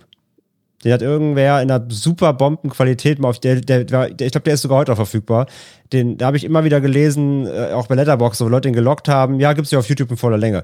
Und auch gerade dieses gibt's ja bei YouTube, das lese ich auch immer wieder bei uns auf dem Discord zum Beispiel. Ähm, äh, dieses, das gibt's ja, den kann man auf YouTube finden ist, glaube ich, mhm. für viele so eine Grauzone, weil das ist halt per YouTube ist keine illegale Streaming-Seite, sondern einfach ein ganz normal legaler, weltweit bekannter Anbieter. Und wenn ein Film dort erhältlich ist, ich rede jetzt nicht von Sachen wie Netzkino und so, ja, von mhm. lizenzierten Kanälen, sondern eben schon illegal hochgeladene Copies, die aber aus unerfindlichen Gründen auch nicht gelöscht werden, selbst nach Jahren teilweise. Ähm, da habe ich immer das Gefühl, da, da haben die Leute, da ist die Hemmschwelle niedriger ist ja auf YouTube, weil ne, YouTube kann ich ja legal nutzen. Wenn der Film da, da drauf ist, ist ja. ja nicht meine Schuld, so quasi. Die sagen dann vielleicht irgendwie, ne, irgendeine illegale Streaming-Seite, Kino X oder wie alle heißen, so gehe ich nicht drauf, aber YouTube ist ja YouTube, das ist okay. Hm. Da habe ich immer das Gefühl, da, da herrscht dann auch so wie, da herrscht so eine andere Akzeptanz. Ähm, und ich. Ja, weil es halt jemand anders falsch ja, gemacht genau, hat, genau. nicht man selber. Und, also man und muss wenn halt jetzt jemand aktiv, sagt, ich, ich ja. kann seit drei Jahren kein Limbo gucken, dann gucke ich ihn halt da. Ich klag das nicht an, dann muss derjenige das oder diejenige das für sich selbst halt ausmachen. Ich würde es aber nicht befeuern. Ja, also ich würde jetzt nicht hingehen, ja, guck genau. dir das hier, wir dulden das ja auf dem Discord auch nicht, da keine illegalen Links und so ja. weiter, klar. Aber wenn jemand da halt dann immer sagt, so, ja, guck mal auf YouTube, so, ja, dann muss man da halt mal gucken. Aber, ja, eben, also das ist, ja. Mh. Hm. Das ist ja halt eine moralisch-ethische Bewertung, die jeder individuell für sich vornehmen muss. Aber dass halt sowohl YouTube als auch TikTok und mit Abstrichen auch Twitter das gesamte Businessmodell auf Copyright-Verletzungen in gigantischem Ausmaß besteht, das kann sich halt auch keiner, also kann niemand so krass ignorieren, als dass man es nicht wüsste, dass es existiert. Wir haben ja auch irgendeiner von diesen chinesischen Kriegsfilmen ist halt auch einfach auf YouTube seit Jahren, hat irgendwie sieben Millionen Abrufe und es ist halt einfach keine Veröffentlichung, die legal ist, aber es wenn, also und YouTube handelt ja auch nur, ey, sag was, dann nehmen wir es runter. Aber auch das ist ja quasi schon Teil des Geschäftsmodells, dass Copyright-Verletzung so lange okay ist, bis halt der Copyright-Inhaber da was sagt. Das ist ja ein komplett falscher Approach. Also, dass ich sagen muss, ey, was ihr mit meinem Material macht, das ist nicht richtig. Das ist ja der falsche Ansatz. Sie müssten mich ja fragen, ob sie das machen dürfen. Ja, ja, genau. Und da dann zu sagen, ja, das ist ja kompliziert, wir haben ja ganz viele Videos, das ist halt auch eine Bullshit-Ausrede, eine Plattform, die Milliardengewinne abwirft und dann sagt, ja, wir können nicht, wir haben ja nicht viel genug Leute, die da nachfragen können, das ist halt alles Bullshit. Ja, vor allem können ja auch andere, wie zum Beispiel Daniel, ein Lied von singen, ne? Die, die zeigen bei Kino Plus mal einen ja. Trailer, der wird innerhalb von drei Sekunden weggeclaimed, aber irgendwelche, ja. irgendwelche Big Blockbuster-Filme sind da seit sieben Jahren also drauf. So, ja, immer, also das, das kann System ja keiner erklären. existiert ja. Ja, ja, aber das ist halt einfach so ein Abwägen, was passiert, was passiert nicht. Ja. Und wenn du die Daten von Millionen Videos hast, von denen auch Millionen einfach Copyright-Verletzungen sind, auch der ganze Musikbereich, dann wägst du halt einfach ab, was passiert. Bloß es kann ja auch keiner an den Kahn pissen, weil du bist halt einfach zu mächtig. Ja, von daher, also ich bin immer dafür, erstmal versuchen, das Ganze natürlich legal zu bekommen, äh, das, ja. das entsprechende Geld auch an die Betreiber zu geben, äh, nach allen Möglichkeiten, Streaming, Ausland zur Not, so, wie gesagt. Ähm, und wie du schon sagst, ja, Geduld, klar. Also irgendwann kommt alles, aber wie gesagt, mhm. wenn irgendjemand sagt, guck mal auf YouTube, sage ich so, dann musst du auf YouTube gucken. Äh, ich empfehle es dir nicht, aber so, das ist so ein bisschen ja. mein Status. Und diese, aber es ändert nichts am Geld Status quo. Es bleibt illegal, ne? Also ob ich es jetzt auf ja, YouTube eben, gucke deswegen, oder ja. auf irgendwie, weiß ich nicht, ja. Goldesel oder wie sie alle heißen. Ja, ja, absolut. Äh, es bleibt, es bleibt nach wie vor genauso verwerflich oder illegal wie jetzt äh, den Besuch einer anderen Seite. Ja, genau. Und dieses für weniger Geld, also auch da das Argument kann ich verstehen, aber das macht sie nicht weniger illegal, dass wenn man weniger Geld hat, man zu illegalen Mitteln greifen muss, weil nach wie vor ist halt die Beschäftigung mit Film ich finde schon, dass es ein Menschengrundbedürfnis ist, aber ist es halt nicht. Also wenn jemand in den Laden geht und sagt, hey, ich klaue ein Leib Brot, weil ich habe kein Geld, ist das aus meiner Sicht nachvollziehbar. Und dann gibt es auch den Bestand der, des Mundraubs, aber es gibt halt keinen cineastischen Mundraub. Also dass man sagt, hey, ich habe kein Geld, um mir Film XY leisten zu können, ich gucke ihn illegal verstehe ich, warum man das macht, aber es ist trotzdem ändert das nichts daran, wie man es moralisch, ethisch und auch strafrechtlich bewerten müsste. Müsste man da eigentlich nicht dann sagen, bei einem Film wäre es Augenraub? Oder Augenraub, Sichtraub? ja. Oder so? Ja. Sichtraub, ja, sowas in der Art. Ja. Da kommen wir vielleicht noch hin, dass Filme gucken auch ein Menschenrecht wird. Ich würde noch, Ja, ich würde noch hinzufügen, ich, ich stimme euch mit allem zu, also ich bin da wirklich bei euch, was ihr sagt. Ich würde noch hinzufügen, dass halt eben sowohl dieses Digital Rights Management, das muss gründlich überarbeitet werden, diese ganzen Mhm. Filter müssen gründlich überarbeitet werden und aber auch, ähm, naja, die eigene Anspruchshaltung müsste halt auch ein bisschen überarbeitet werden, weil, was du schon vorhin gesagt hast, ne, also ob du den Film jetzt direkt am Starttag guckst oder halt drei Mhm. Wochen später, äh, ist auch etwas, was nicht kriegsentscheidend oder irgendwie die Welt verändert. ja. Äh, ja, also nicht kriegsentscheidend ist oder die Welt verändert oder sonst irgendwas so. Also äh, dieses sofort alles gleich jetzt haben wollen, ist so etwas, Hm. damit bin ich halt auch nicht aufgewachsen. Ne? Also als Ja. ich damals angefangen habe, mich für Filme zu interessieren, da bin ich ins Kino gegangen. Und dann habe ich aber Mhm. erstmal mindestens ein halbes Jahr warten müssen, bis dann mal irgendwie Ja. der Film in die Videothek kam. Ja, wenn er dann überhaupt äh, in die Videothek kam. So. Ja, um vier Jahre später im Ja, Fernsehen. also ich, Ja. ich kenne das, ich, ich finde es super heutzutage. Ich muss echt sagen, im Vergleich zu den Zeiten, die, mit denen ich angefangen habe, ja, ich weiß, Opa erzählt vom Krieg, aber Mhm. äh, im Vergleich zu den Zeiten, als wir angefangen haben, uns für Filme zu drehen, ich bin früher nach Holland gefahren, um mir Story of Ricky Uncut irgendwie Mhm. organisieren, also Ja, ja. ansehen zu können, so, ne? Also, ähm, das ist halt die Frage, wie viel Aufwand man da in sein Hobby stecken möchte. Und es bleibt jedem selbst überlassen, wie viel Aufwand man da reinsteckt. Und es sollte auch Ja. jedem selbst überlassen bleiben. Aber ähm, also, ne, die Situation heutzutage ist schon um so viel, viel, viel besser und schneller als, Mhm. als äh, früher, ja. Und Amazon zum Beispiel, auch wenn man sich leihen oder kaufen muss, äh, bietet echt einen großen Katalog. Also ich denke, ich, ich, Ja. ich glaube schon, dass man vieles im Netz findet, legal. Ja, aber ich, aber das Grundproblem ist ja, glaube ich, auch einfach diese, also ich finde, illegales Streaming muss eine Notlösung bleiben und die Not muss sehr groß sein. Da gehe ich gleich noch drauf ein und das meiste illegale Streaming, also ich würde sagen, 98 Prozent passiert aus einem absoluten Luxusproblem oder das, was man überhaupt als Problem empfindet, nämlich, dass man was, wie wir schon gesagt haben, ganz schnell sehen will, bloß auch so eine, ja, so eine nicht bösartig gemeinte, aber auch so eine Geringschätzung. Also warum ist es legitim, Evil Dead Rise illegal zu gucken, einen Tag nach dem Launch, sich das Geld fürs Kinoticket zu sparen und im Restaurant würde man nie auf die Idee kommen, die Zeche zu brennen, aber es ist dasselbe. Also ich sehe da keinen Unterschied, ob man Ladendiebstahl begeht, die Zeche brät oder einen Film sich illegal anguckt. Das ist beides äh, alles drei irgendwas, wo man sich die Kohle sparen möchte für das, was man konsumiert hat. Nur ist halt illegal Film gucken am einfachsten. Also wenn wenn es irgendeinen Hack geben würde, um bei Amazon den Warenkorb irgendwie so zu manipulieren, dass man 10 Euro weniger bezahlen muss, würden es wahrscheinlich auch viele Leute machen, aber es würde ihnen mehr wie Diebstahl vorkommen, während halt ein Film illegal gucken halt immer noch so ein, so ein Kavaliersdelikt ist weil man gefühlt niemanden schädigt, was irgendwie auch sein kann, weil oft ist ja auch dieses Jahr, ich habe den Film illegal geguckt, ins Kino wäre ich dafür nicht gegangen.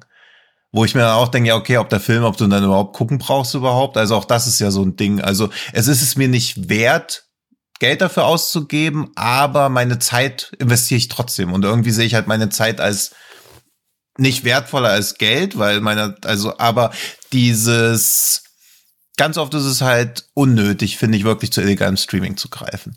Ich glaube halt auch dieses, ich muss Sachen ganz dringend gucken, kommt aber natürlich auch, und das ist auch ein Punkt tatsächlich, der damals eben in der Oper als es vom Kriegszeit nicht so war, ähm, dass man natürlich heute durch Social Media, Letterbox so und man sieht halt, oh guck mal, die Leute gucken das schon, ne? Das ist irgendwo raus. Die, Ja, ja, klar. Das ist verfügbar irgendwie. Ja, dieses FOMO. Genau, dieses halt FOMO, aus genau, ohne Fear of. Missing Out. Ja. Ich, oh, die sehen jetzt gerade alle, jeder bewertet das schon, ich muss das auch sofort sehen, wo gibt's das? Okay, läuft erst in den USA, aber okay, finde ich schon auf irgendeiner Ripping-Seite als Cam-Rip, gucke ich halt trotzdem, weil muss ich jetzt sehen. Klar, ne, das hat man damals natürlich auch nicht so gehabt, dass man so zugebombt wurde mit diesen Eindrücken von, von, von internationalen Stimmen, so, ja. Ja. Und ich sag mal so, ich finde, naja, früher, ich weiß nicht, damals, als diese ersten digitalen Rips so ins Netz gelangt sind, ne, Matrix und Episode 1 und so Sachen halt, ne, ähm, die hat man gesehen, aber die waren halt auch qualitativ so scheiße, Voll, ja. dass man halt danach ins Kino gegangen ist und sich den Film in geiler Qualität angeguckt hat, so, ja. Also, mich hat, Ja. also, das war halt irgendwie das Ding. Mich haben selten illegale Rips oder sonst irgendwas davon abgehalten, ins Kino zu gehen oder irgendwie, ähm, ja, die Lust. Das war, das die war nie die, das genommen, war nie so. die Alternative, so. Ja, da, also, Ja. deswegen, ähm, ja, Ey, Episode, Ja, Episode, eh generell 1, noch mal ein Episode ganz- 1, Alter, hatte ich als Doppel-SV-CD irgendwie von Mhm. einem Kumpel gebrannt. Du musst also auch die CD wechseln. Die Qualität war, Alter, es sah selbst damals auf dem CRT-Monitor aus wie Scheiße. Also, es ist, das kann mir keiner Ja. erzählen, dass das geil ist, so. ja. Man hat's- Nee, das ist auch noch so dieses, ich glaube, wenn, wenn die Convenience von existierenden Streaming-Diensten besser werden würde, würde auch illegales Streaming runtergehen, weil wie, wie komfortabel viele Sachen einfach sind, die illegal sind, das ist halt auch krass. Also es ist, es ist kostenlos, es ist einfacher und die Qualität ist oft besser und es sind mehr Untertitel Und die vorhanden. Verfügbarkeit ist besser, Also, ja, genau. also die aus einer rein pragmatischen Sicht, wenn man jegliche Moral und Ethik außen vor lässt, ist illegales Streaming natürlich super komfortabel. Das ist ja auch noch ein riesengroßes Problem, dass es Services, für die du bezahlen musst, die es schwieriger machen, irgendwas zu gucken. Ja, ja. Aber deswegen würde ich jetzt noch mal zu dem illegales Streaming sollte nur eine Notlösung sein, weil er fragt ja dann, also Andreas fragt noch weiter, wie ist es im Hinblick auf Filme aus entfernteren Weltregionen, die keine Beachtung finden oder generell eher deren Titeln, um die sich kaum jemand kümmert. Auch da ist natürlich wieder, nur weil sich niemand drum kümmert, macht es nicht weniger illegal. Mehr Verständnis habe ich schon für die entfernten Weltregionen, weil wie wir jetzt falls wir das Interesse an einem Horrorfilm aus den 70ern aus Indonesien haben, wie wir da legal drankommen sollen, weiß ich halt auch nicht. Und auch da verstehe ich schon dieses vermeintlich mildernde Argument, es interessiert doch eh keinen. Und das ist das, wo ich am ehesten so in diesen Bereich reinkomme, es ist wohl eine Notlösung, weil wenn er irgendwo im Internet existiert, es gibt keinen Release, also es gibt keine Möglichkeit, dass irgendeine der beteiligten Personen davon finanziell profitieren kann, dass ich ein Interesse daran habe, den Film zu sehen, dann muss man halt auch wieder abwägen, das individuelle Interesse daran, ob es das rechtfertigt, sich was anzuschauen, was man auf YouTube gefunden hat oder nicht. Ich für meinen Teil würde sagen, ja, das rechtfertigt, weil mein Eigeninteresse an irgendwas, wo ich rumrecherchiert habe und ich finde kein Release, dann finde ich das völlig gerechtfertigt. Zumindest in meiner Wahrnehmung. Darf jeder anders sehen, aber da greift wieder mein Punkt besser gesehen als nicht gesehen. Ja, kommt immer drauf an, ne? Jeder Topf findet Mhm. seinen Deckel so, ne? Also die machen das ja nicht oder die produzieren das ja nicht, weil sie irgendwie sich denken, naja, den Leuten, die irgendwie was Geiles mögen oder die, die das und das mögen, Mhm. die, die wollen wir jetzt ärgern und produzieren etwas, das vollkommen anders ist. Sondern die produzieren Ja. es ja, weil sie halt wissen, dass da ein Markt für existiert. Genauso Mhm. wie ich mich damals gewundert habe, dass es von Guinea Pig irgendwie mehr als einen Film gibt. Äh, Ja. war mir dann irgendwann klar, okay, da muss es einen Markt für geben, sonst würden sie es nicht machen. Ja, ähm, und Ja, natürlich ist und es, H- natürlich ist es schön, Ja. äh, kleinere Filme irgendwie hervorzuheben, Filme, die irgendwie im Ausland irgendwie nur äh, bislang erhältlich Ja. sind, irgendwie, ähm, sag ich mal, darauf aufmerksam zu machen und so. Es ist nur dann aber auch für uns die Frage, was bringt's? Also ich meine, was, warum soll ich jemandem einen Film empfehlen, der keiner irgendwie gucken kann? Genau, den keiner sehen kann. Ja. Ja, ähm, Ja. Oder auch nicht gucken will. Also als ob wenn wir jetzt sagen, hey, dieser, dieser Film aus 1978 aus Indonesien ist echt gut und sie können einen Horrorfilm aus 2020 auf Netflix gucken. Also da können wir so viel Renommee aufbauen, wie wir wollen. 80 Prozent der Leute werden es trotzdem ignorieren, weil sie so denken, ja, ein Film aus 1978, der, den kein Schwein kennt, das wird schon einen Grund haben. Also ja auch nicht so, dass die Leute Qualität sehen wollen. Also HBO Max hat HBO aus dem Titel gestrichen, damit die Leute nicht den Eindruck haben, dass da nur Qualität gibt. Also das fasst ja schon ganz gut zusammen. Und wenn wir jetzt anfangen würden und auf Letterbox durchgehen, welche Horrorfilme haben über 4,0 und sind aber noch nicht irgendwo veröffentlicht worden und dann versuchen dazu Leute zu bringen, die zu gucken, da weiß ich nicht, schlage ich mir lieber einen Nagel ins Auge. Das ist weniger das, das ist auch mehr schmerzvoll. convenient. Ja. Ja, Ja. ey, es ist halt, Deswegen, also es ist leider so. Also man muss sich immer wieder eingestehen, dass allein die Tatsache, dass ich diesen Podcast jetzt bis an diese Stelle gehört habe, wir überschreiten nämlich auch gleich die Zwei-Stunden-Marke, zeigt halt schon, dass ihr nicht mal zu einem Prozent von Leuten gehört, sondern eher zu 0,1 Prozent der Leute, die an sowas Interesse hätten. Aber man darf leider weder unter noch überschätzen, wie klein diese Bubble dann halt doch ist, die sich überhaupt die Mühe machen nach einem Film, auf den sie gestoßen sind und der vielleicht für sie interessant sein könnte und nicht verfügbar verfügbar sind, dann zu suchen, wie sie den wirklich sehen können. Also ne, bei Limbo hatten wir ja das Dilemma so, ne? Ich meine, ich, hm. ich finde den, ich fand den Film ja damals ultra geil. Es war einer meiner Lieblingsfilme des Jahres und natürlich möchte ich über sowas erzählen, wenn ich einen Film gesehen habe, der mich einfach richtig geflasht hat. Dass der dann halt noch nicht erhältlich ist ähm, oder erstmal ein Jahr lang nicht erhältlich ist, das sind dann natürlich Dinge, die kann ich auch nicht unbedingt vorhersehen. So. Ja, dass er jetzt demnächst bei uns in Deutschland endlich über K-Blatt erscheint, ist dann halt wieder eine schöne Freude so. Das ist so, ich weiß nicht, es ist alles dabei, ne? Es ist gut und es ist schlecht, es ist richtig, es ist falsch, es ist irgendwie alles. Ja. Ja, absolut. Es ist halt das, also ich gehe da halt auch mit. So, es ist halt, man, man entdeckt eine Perle, ähm, und ja, das ist wie das alte Thema, das haben wir auch schon oft hier besprochen. Wir haben halt das Privileg, dass wir oft Sachen viel früher sehen können, weil wir halt Screener bekommen, weil wir Zugang bekommen zu Filmen, die einfach noch nicht verfügbar sind. Jetzt auch im Sinne von Festivals äh, kriegen wir irgendwie auch Screener eben von Filmen schon vorab und so weiter. Und das ist dann cool, wenn wir da eine Perle entdecken. Das ist auch sicherlich interessant für, für euch da draußen. Aber ja, wenn wir halt schon wissen irgendwie, wir konnten den jetzt sehen, aber es steht noch völlig in den Sternen, ja, wenn wir dann auch halt irgendwie über die Festivalleitung erfahren, ja, der, der läuft jetzt einmal und danach äh, ne, wissen, wissen wir schon, gibt doch keinen Rechteverwerter, wissen nicht, wann der kommt, kann dauern, wie jetzt bei Freaks Out, ne? Ja. Freaks Out kommt ja jetzt endlich in Deutschland äh, über Leonine. Ähm, aber ja, wie lange hat es gedauert? Zwei, drei Jahre? Ähm, so, das ist immer schön, wenn wir darüber schwärmen können, aber dann könnt ihr euch, euch dann setzen sich manche Dinge auf die Watchlist bei Letterbox oder so und, und schreiben sie sich auf. Aber ja, ey, bis der vielleicht dann irgendwann kommt, ist auch wieder vergessen vielleicht oder so. Ne? Das ist immer, das ist immer die Krux halt, wenn man was Geiles entdeckt, so, man kann es empfehlen, aber ja, wie Tino eben gesagt hat, so, es ist nicht so geil. Ich mache jetzt sofort irgendwie meinen Fernseher an, gehe auf Streaming-Service XY, egal welcher es dann ist, aber es muss irgendwie schnell, convenient verfügbar sein. Wenn das halt nicht gegeben ist, so, dann können wir ja auch nichts machen, außer sagen, ey, bitte, bitte merkt euch das und wir sagen euch irgendwie Bescheid, wenn er, ne, so, ja, dann müssen wir aber auch dran denken, da Bescheid zu sagen und das ne, wir erinnern. Es ist echt nicht so einfach.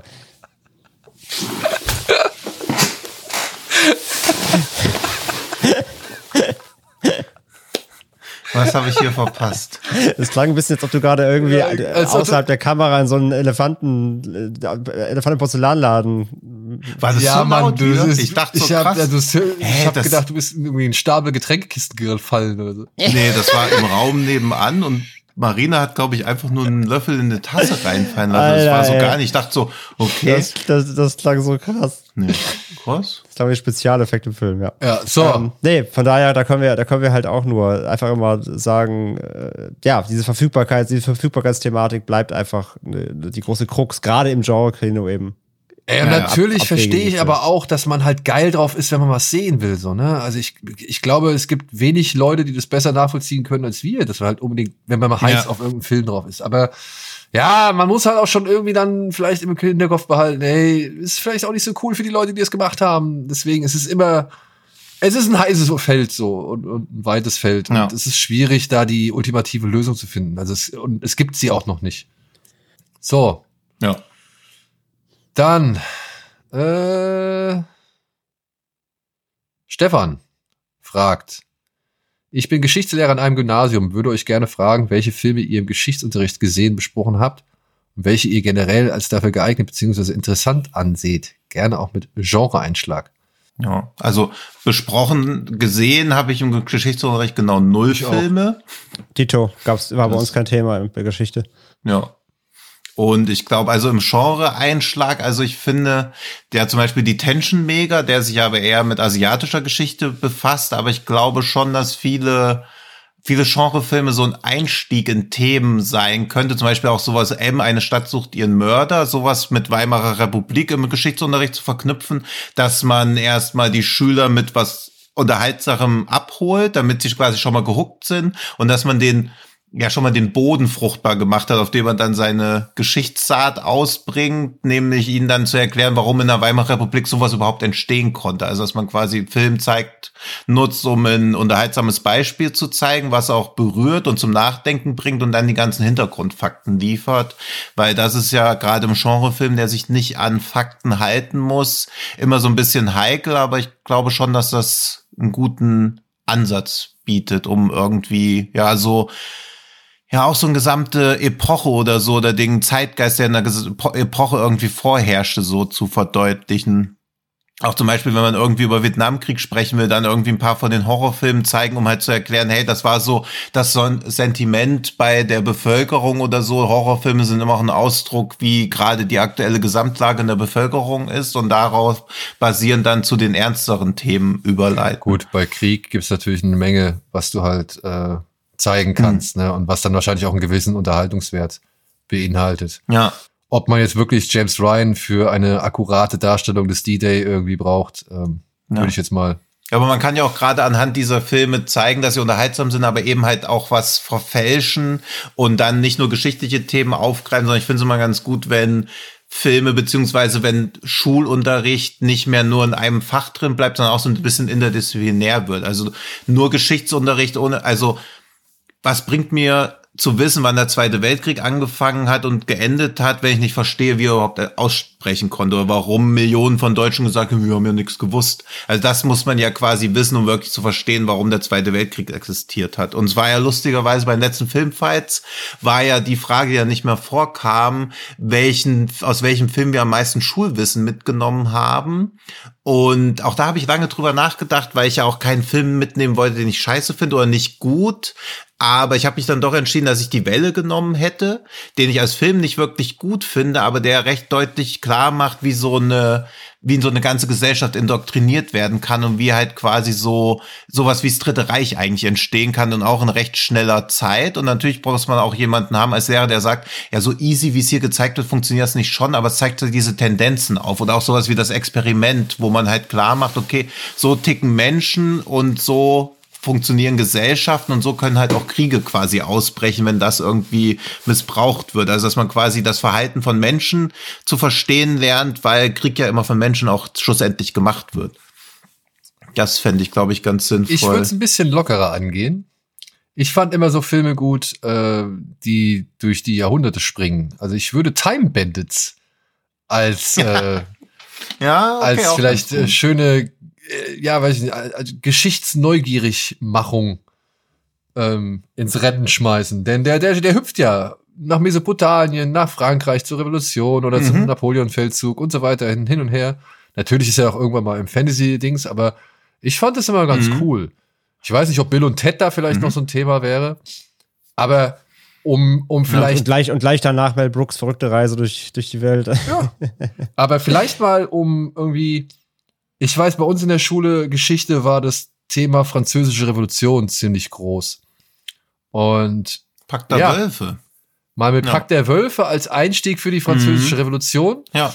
Das wäre so mein Vorschlag, den ich hätte.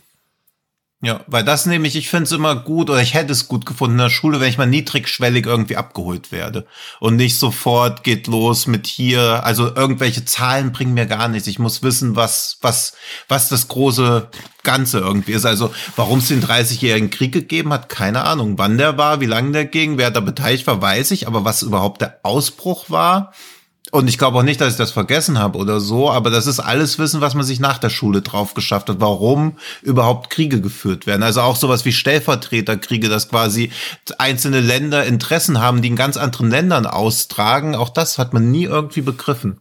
Und das würde ich mir im Geschichtsunterricht wünschen. Deswegen fände ich es, glaube ich, ganz gut, auch sowas wie das Weiße Band zu gucken oder auch sowas wie diesen Malmkrug, der natürlich 201 Minute geht, aber wo sich irgendwelche russischen Aristokraten über Krieg und Frieden und Moral und Tod unterhalten, während draußen halt ein richtiger Krieg tobt, gibt halt auch viel so einen Einblick in diese Denkweise, warum überhaupt so Kriege entstehen konnten, beziehungsweise auch dieser was ja auch für die französische Revolution wichtig ist, dieser Zwiespalt zwischen Aristokratie und dem normalen Volk, wie das überhaupt entstehen konnte, dass da so eine Kluft entstanden ist. Das ist jedenfalls das, was ich mir von Geschichtsunterricht früher am meisten gewünscht hätte, dass ich dass ich Geschichte verstehe und nicht nur Fakten auswendig lerne. Bei 1, 2, 3 bei Isos Keilerei, was bin ich? also, ja. ja, ja, voll, voll. Ja, gehe ich auch ja. mit. Es muss, muss greifbarer sein. Und das, was, ja. wenn nicht Filme können das liefern, finde ich, wie du sagst. Ja. Dann hast du halt einen Einstieg, der, der spannend ist, der, der, der mhm. auch junge Menschen irgendwie vereinnahmt und dann kannst du anfangen mhm. zu diskutieren. Das ist doch eigentlich ein super ja. Ventil dafür. Oder auch kannst du ja auch für, auch, also, also das sind jetzt große geschichtliche Ereignisse, die, die du jetzt hauptsächlich beschrieben hast, aber kannst du auch für kleinteilige Sachen so, also auf Bürgerkriegsniveau. Wie ist nochmal der eine Film hier, der haben wir ihn auch besprochen, oder was bei Kino Plus, äh, wo am Anfang diese, diese bisschen reichere Hochzeitsgesellschaft da gestürmt wird. Für, äh, ah, New World Order? New World Order, sowas zum Beispiel. Ja, also, ja ne, genau. Da, da kannst du ja. auch so viel machen mit so Aufständen, Bürgerkriegszuständen, Gesellschaft, auch da wieder gesellschaftliche äh, Diskrepanz, ne, arm versus reich.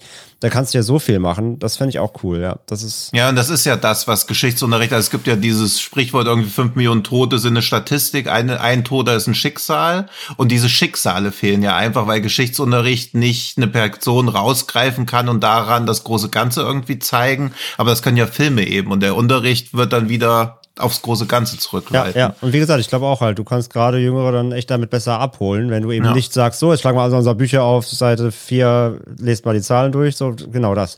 Da bin ich auch mal ausgestiegen, ja, das war mir auch mal zu trocken. Ja, und auch, dass bei Holocaust nichts geschaut wurde. Also ich glaube, wir waren in der Schule in Schindlers Liste, was aber auch nicht vom Unterricht begleitet wurde. Ich, also kann auch sein, dass meine Erinnerung mich trügt, aber ich weiß, dass ich in Schindlers System Kino war und der mit dem Wolf tanzt und beides wurde nicht irgendwie erklärt, warum wir das gucken. Und als Kind bist du halt jetzt auch nicht so, dass du bei der mit dem Wolf tanzt, so du denkst geil, geil, geil. Dann wird natürlich irgendwie ein Bein amputiert und dann denkst du dir doch geil, geil, geil. Aber es war halt einfach der Kontext so. Fehlte. Du, ja, du gehst halt als Schüler, denkst dir nicht geil, wir machen mit der Schule was sondern man denkt so, äh, Unterricht, scheiße. Also es wurde nicht geil vorbereitet. Ja, ja, okay. Ja, verstehe ich. Ja. ja. mir wurde auch nie erklärt, warum wir in Physik äh, fast jede zweite Stunde Stabdachfahrer Klaus geguckt haben. Mhm.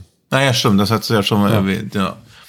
Ja, deswegen, also das ist halt, ja, ja, also da würde ich mir mehr wünschen, dass Filme dazu genutzt werden, an Schicksalen konkrete Fragen aufzuklären und dann halt im Unterricht weiter diese, das große Ganze zu erläutern.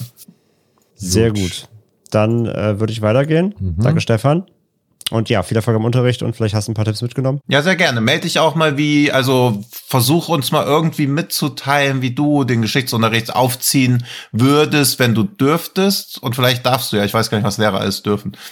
Zeit. Aber ich habe große Hoffnung, dass man Unterricht relativ frei gestalten kann und was du für Filme als geeignet ja, gerade auch mit Genrebezug. Vielleicht haben wir ja noch gar nicht gesehen und eine Spezialfolge. Wir wollen ja eh auch mal irgendwann darüber reden, wann man Kinder am besten an Genrefilme ranführt, weil mich das gerade als jemand, der keine Kinder hat, interessiert, wie Schröck das halt zum Beispiel macht, weil das ja auch wahrscheinlich so ein Thema ist und wir ja auch alle damit aufgewachsen sind, dass wir Filme viel zu früh gesehen haben. Aber natürlich kann man als Eltern nicht sagen, hey, du bist jetzt acht, hier ist American Werewolf. Also das, kannst du schon. Das, das, das, ja, das kannst du nicht machen. Wenn wir, wenn wir in den heiligen Geschicht, äh, Gesichtsbüchern des Todes blättern, dann wissen wir, das hm. kann man machen. Stimmt. Aber ja. das ist genauso verwerflich wie auf YouTube Limbo gucken. Ja, ja, genau, aber das ist ja auch so ein Punkt, also was mich für eine andere Folge auch mal interessieren würde, wie man halt aber, aber faktisch. Sowas auch mal ernsthaft. Stefan, ja. guck, guck mal mit deinen Schülern und Schülerinnen ähm, Pack der Wölfe und sag uns, wie es war. ja, genau. Wenn sie über 16 sind, ne? Also ich glaube. Ja. Ja, das ist ja auch noch. Aber vielleicht ist das ja auch einer diesen, wenn der Erziehungs, ist ein Lehrer erziehungsberechtigt? Weiß ich gar nicht. Keine Ahnung, weiß ich auch nicht. Ja, keine Ahnung. Ja, aber jedenfalls gut. Ja, einfach ja. gucken. Im einfach Zweifelsfall gucken. haben, haben die 14-Jährigen auch schon Terrifier ja, 2 eben. gesehen, von daher. Also. Ähm, ähm, du gehst als Märtyrer in die Geschichte ein, wie auch jemand aus Pakt der Wölfe. Das soll es dir auch wert sein. Ja. als Märtyrer wie ein Audi A8. Ähm, Martin so. fragt, mich würde mal interessieren, was waren eure schönsten, besten, erinnerungswürdigsten Momente, die ihr auf Filmfestivals erlebt habt? Boah, Martin. Gibt es, oder ich kann auch anschließen, gibt es Anekdoten, die euch besonders im Kopf geblieben sind, positiv oder negativ? Ja, also irgendwie bestimmt viele, aber jetzt auch nicht so hervorstellen. Ich weiß noch, dass in Berlin als La Antenna lief, dieser Stummfilm, Schwarz-Weiß-Film, dass da vorm Film welche in Streit geraten sind darüber, wer wo sitzt, weil da noch so die Sitzplätze belegt wurden mit Jacken. Und dann wurde so vorm Film, dass sie sich nach dem Film schlagen. Und dann ist dieser Film vorbei, dieser sehr betuliche, sehr ja, äh, gesellschaftskritische Schwarz-Weiß-Film, in dem nichts gesprochen wird und kaum ist der Film vorbei. So, jetzt gehen wir raus. und es hat sich halt einfach dieser Konflikt über den gesamten Film aufrechterhalten, während ich halt da saß und so dachte, Alter, hoffentlich ist das bald vorbei. Weil das war so ein Film, wo ich dachte, okay, ist ein guter Film, aber der erwischt mich komplett auf dem falschen Fuß. Weißt du, das ist so 1984 für die es gar nicht raffen, warum irgendwie 1984 existiert. Aber vielleicht warst du auch einfach so geprägt von dieser Spannung, ob die gleich wirklich raus. Ja, das kann Warst sein. Aber jedenfalls, abgelenkt. das war so. Also natürlich eher eine negative Anekdote. Das hat mir gut gefallen, dass selbst so ein sehr betulicher Stummfilm in Schwarz-Weiß, wo es um den Verlust der Sprache und so geht, nicht die Leute runterkocht. Nee, die waren einfach nur auf, auf, auf 100, auf 180 durchgehen. Ähm, ich weiß nicht, ob ich, ich bin, ich kann sein, dass ich aus der letzten, der letzten Jubiläumsausgabe schon mal erzählt habe, wann anders schon mal, aber jedenfalls, äh, äh, ich werde auf jeden Fall nie vergessen, Filmfest Hamburg, äh, vorhin schon sogar erwähnt, ähm, äh, äh, Haus der Jack-Bild, ähm, da war ausverkaufter Saal, inklusive ähm, einiger Darsteller und Darstellerinnen, ähm, ganze Pro Production-Team irgendwie war da, der Verleih war da, ähm, im größten, im Kino 1, im Cinemax irgendwie und äh, gegen Ende gibt es ja diesen Money-Shot ähm, mit diesem Boot, dieser, dieser so Religion Jesusartige, ne, wisst ihr? Ja, dieser, ja, so, ah, so, ne, so, so mit Sonne im Hintergrund. Und ähm, äh, der kommt ins Bild quasi und eine junge Dame, so schräg rechts vor mir, äh, saß so im unteren Drittel des Saals, packt halt ihr Handy aus und macht vom, von der Leinwand ein Foto von dieser Szene mit Blitz. Und direkt hinter ihr sitzt halt der Verleih. Und sie wurde dann, äh, also da kam dann jemand direkt zu, ihr, zu ihrem Sitz, ähm, hat sie dann so leicht mit aufgehoben und sie wurde dann direkt rausgeschmissen.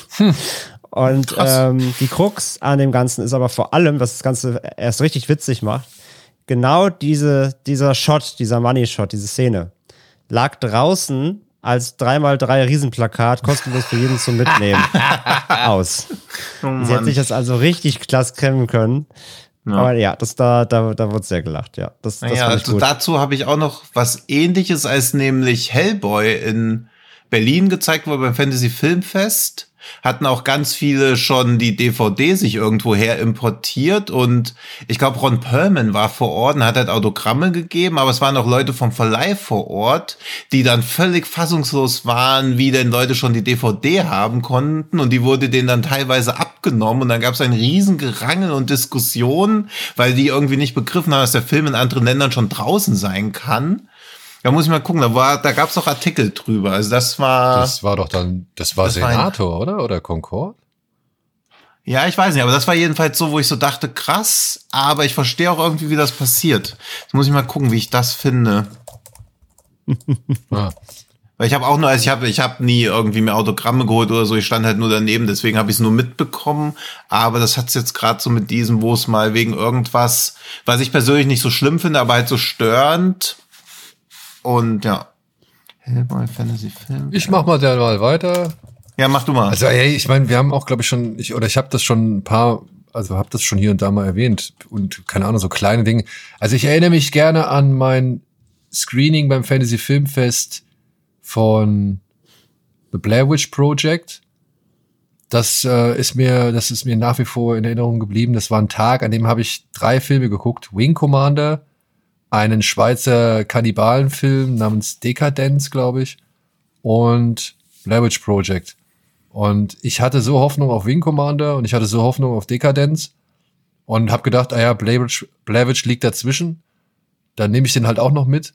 Ja, und der Film, der mich am meisten irgendwie äh, geschockt hat, der mich wirklich, der mir wirklich eine Gänsehaut äh, eingejagt hat und mich wirklich verängstigt hat, das war dann Blair Witch Project. Den fand ich damals echt geil.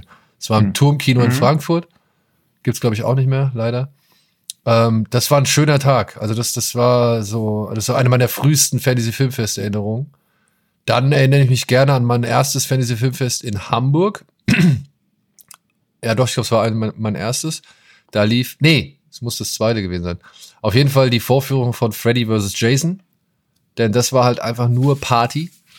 Das war richtig gut mit, mit Jubelchören und, und äh, weiß nicht, Abstimmungen am Anfang, wer für Jason, wer für Freddy ist und so weiter. Und ey, wirklich wie im Stadion war das. Und es war eine einzige Party. Und wenn ich noch einen Moment hervorheben möchte, und es gibt eine Menge, ich meine, ey, ich habe Stuart Gordon auf dem Festival getroffen, das war cool. Ähm, aber wenn ich noch einen Moment hervorheben möchte, dann war das tatsächlich dieses Screening von Freaks Out, was wir in Sieges hatten. Das fand ich echt einfach Mhm. richtig, richtig schön. Als sie da angefangen Ja. haben mitzusingen und auch die ganze, die ganze Reaktion im Film und so. Also, das war, ja, das war geil. Ja. Ja. Das fand ich auch. Also ich fand noch, also ich habe die Dune-Doku mit Jodorowsky im Saal gesehen in Sitges bei der Weltpremiere. Das war natürlich super. Also weil er auch noch im Saal war und halt auch zweimal nach vorne musste.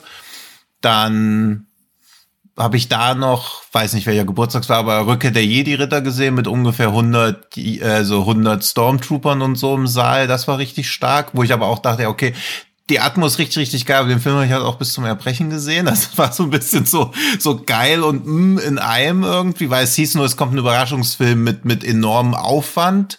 Und dann hatte man halt immer gedacht, okay, ist irgendwas Neues, was gerade in diesem Jahr da ist. Aber nee, in Sieges schon viel so Gänsehautmomente gesehen. Auch die, die äh, Red Wedding mit Charles Dance zusammen im Saal gesehen und alle kannten die Folge aber auch schon, so dass es so ein bisschen wie so eine Rocky Horror Picture Show Aufführung war. Das war recht stark. Und ich habe jetzt auch die Details gefunden zu dem Hellboy-Inzident, der irgendwie doch krasser war, als ich ihn damals wahrgenommen habe. Aber also 20. August 2004 auf dem Fantasy Filmfest in Berlin zeigte Columbia TriStar die Comicverfilmung Hellboy einen Monat vor dem offiziellen Kinostart in Deutschland, organisiert aus diesem Anlass am 18. August 2004 für Fans des Films eine Autogrammstunde, bei der der Regisseur des Films, Guillermo del Toro, sowie zwei Darsteller anwesend waren. Als einige Hellboy-Fans die Chance nutzten, ihre frisch erworbenen Import-DVDs von Hellboy mit Autogrammen versehen lassen, staunten diese nicht schlecht, dass ihnen die DVDs weggenommen wurden. Columbia TriStar erklärte gegenüber golem.de, dass man die Import-DVDs fälschlicherweise für Raubkopien gehalten hatte. Daher nahmen Unternehmensmitarbeiter die betroffenen DVDs an sich, weil verhindert werden sollte, dass die Hellboy-Stars eine Raubkopie des Films mit einem Autogramm versehen.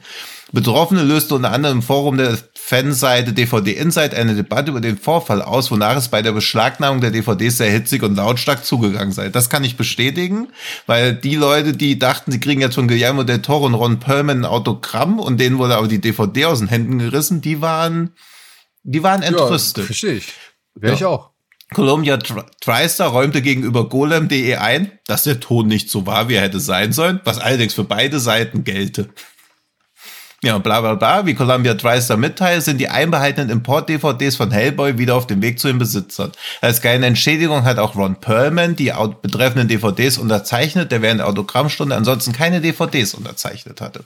Aber das war wirklich, also sie haben sie auch nicht wiederbekommen. Die wurden halt einfach ihnen aus den Händen gerissen und dann haben die erklärt, sie sind Import-DVDs und die haben gar nicht zugehört.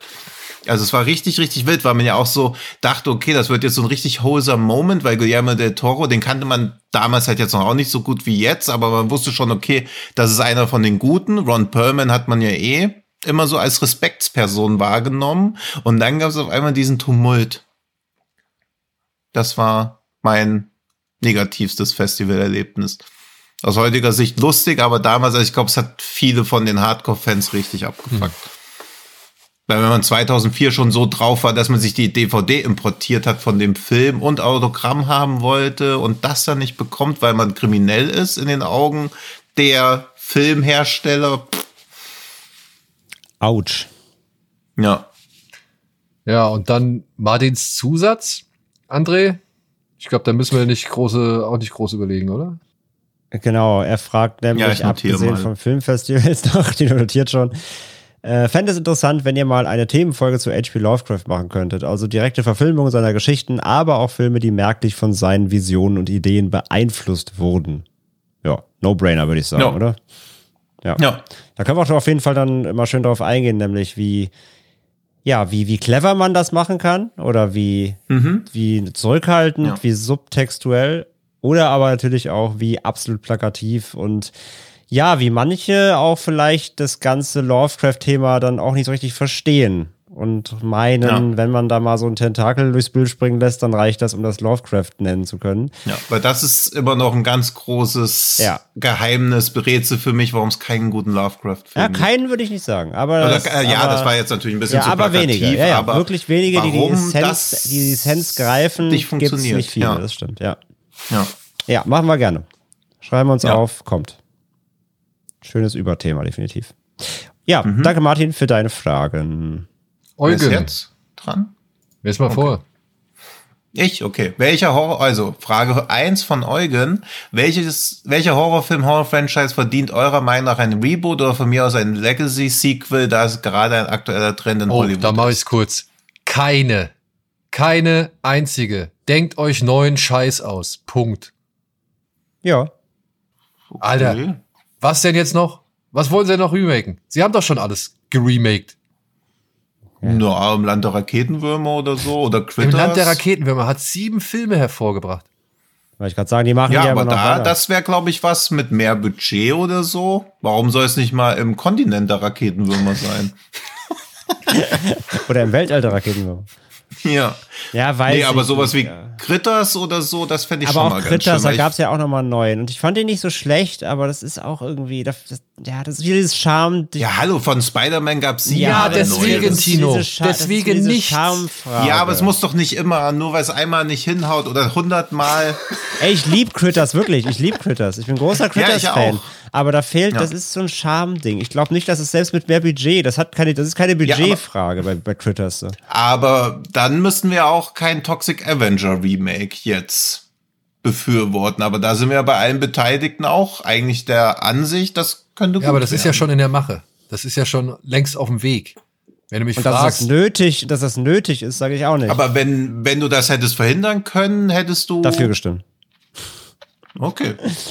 Nein, weiß ich nicht. Aber Ja, ich, ich- weiß nicht, was. Also, ich brauche keinen Puppet Master Reboot. Die sind eh scheiße. Da kannst du auch. Also, auch da bringt mehr Geld dir nichts. So, die sind äh, so Phantasm oder sowas. Keine Ahnung. Was wollen sie denn? Weiß ich nicht. Ich brauche. Also, ich hätte lieber einfach. Ich hätte gerne einen neuen Friday zum Beispiel. Einfach mal einen neuen Friday-Teil. Nehme ich gerne, wenn ich Friday-Fan bin. Aber sonst, ich brauche jetzt nicht irgendwie, wir fangen nochmal Friday the 13th neu an oder sowas. Das, das Ja, aber ein Blade Reboot. Kommt doch. kommt doch. Ja, aber nicht, ja, aber es wirkt ja schon so, als ob es dann mit einer FSK 12 ja, oder so ja, ist. und Das können Wenn- wir nicht ja, beeinflussen. das, aber das einfach nochmal oder einfach jetzt mit diesem, was inzwischen halt alles möglich ist, Blade Remake von den Leuten, die The Boys gemacht haben, why not? ja, why not? Why Disney? Äh, Disney.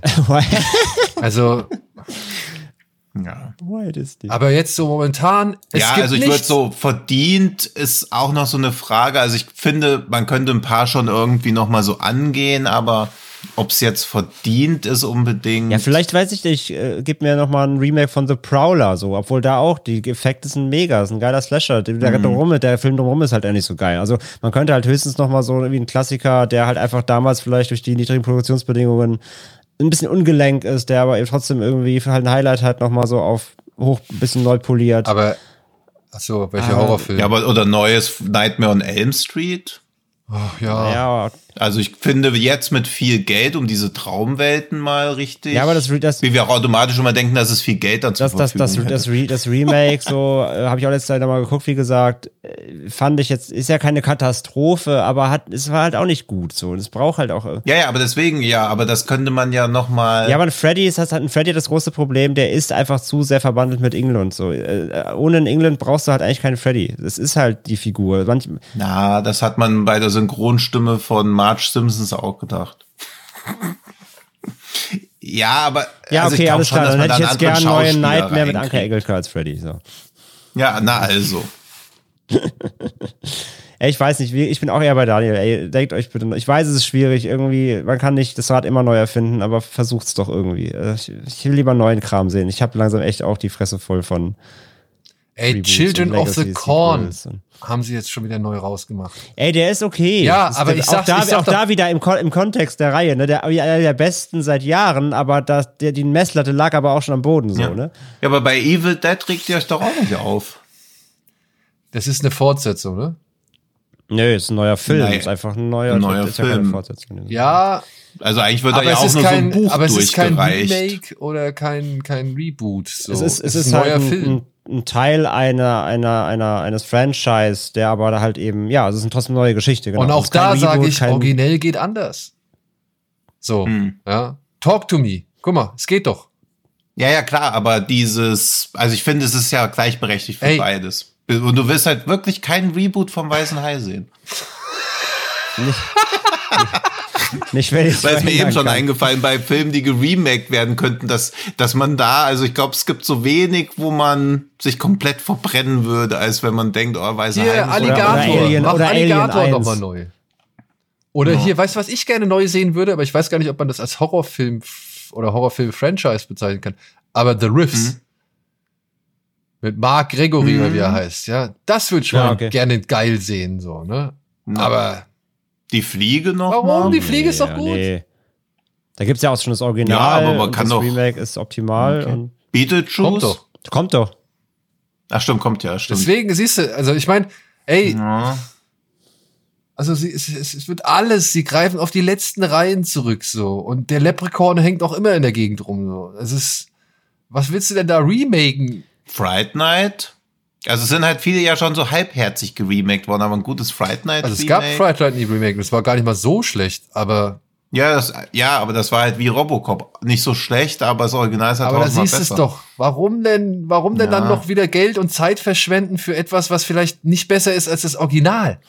Die arbeiten sich auch eh zurück bis, weiß ich nicht, irgendwann kommt ein Unibaba-Remake oder so. Es kommt ja alles trotzdem. Können es ja nicht verhindern. Aber ich will aktiv keins. Wenn was kommt, wo ich mir denke, ja, okay, aber ich aktiv, Ja gut, dass ich jetzt so einen riesengroßen Wunsch hätte, das verspüre ich. Siehst du? Also ich verspüre halt einfach keinen Drang dazu, irgendeine alte Geschichte nochmal neu zu sehen. Ich möchte lieber was Neues sehen. Ja, aber es sind ja auch nicht die alten Geschichten. Also es ist ja trotzdem, es ist ja eher die Figuren oder so. Also Critters Reboot würde ja nicht eins zu eins das alles nochmal erzählen. Aber ein Critters Reboot würde halt auch im Endeffekt genau dasselbe machen wie alle Critters Filme zuvor. Kleine, kugelige Ja, Stachelwesen nicht so auf die. Menschheit loslassen. So. würde ich mir Ja. angucken, wie gesagt. Guck ich mir auch an, gar aber, kein aber, Problem, Aber ich glaube aber, auch ey- da, wie gesagt, da hängt es auch wieder an dieser Charmsache. So, Dann erfind doch ein neues Monster und lass das auf die Menschheit los. Ja, aber das muss ja noch erstmal akzeptiert werden. Also es ist ja, glaube ich, auch so dieses, wenn man ein Franchise rebootet, will man ja auch wieder auf so eine Langlebigkeit Ja, aber wie sind denn die alten Franchises entstanden? Da muss doch irgend In dem es viel weniger Material gab. Welches Horrorfilm-Monster der letzten 20 Jahre ist denn ikonisch der geworden? Jigsaw, Ja. Und? äh, Conjuring, also hier Was ist denn da ikonisch geworden? Die Nonne. von mir aus die Nonne. Boah, aber nee, nicht die Nonne, aber hier ähm, Annabelle? diese, ja, Annabelle zum Beispiel, also dieser Hm. Crooked Man, keine Ahnung. Na, Na, nee. den würde ich jetzt nicht. Also im Herrn, da ist ja auch der Film zu eingestampft worden. So ikonisch kann er dann Ja. nicht. Also es gibt halt wenig, gerade weil es ja keine Möglichkeit mehr gibt, dass die Sachen auch atmen können Eben, oder so. aber lass die Sachen doch mal atmen. Das meine ich. Ja. Ja, warten wir mal, wie viele Handfilme noch kommen. Das jetzt die, vielleicht wird die Talk to Me Hand auch einfach durch Filme durchgereicht, wie Ja, halt aber- das, das Necronomicon bei Aber sie hatten schon gesagt, dass sie äh, noch andere Ideen haben. Ja, die rechte Hand. Der Fuß. Zum Beispiel. Ja, der Fuß. Ja.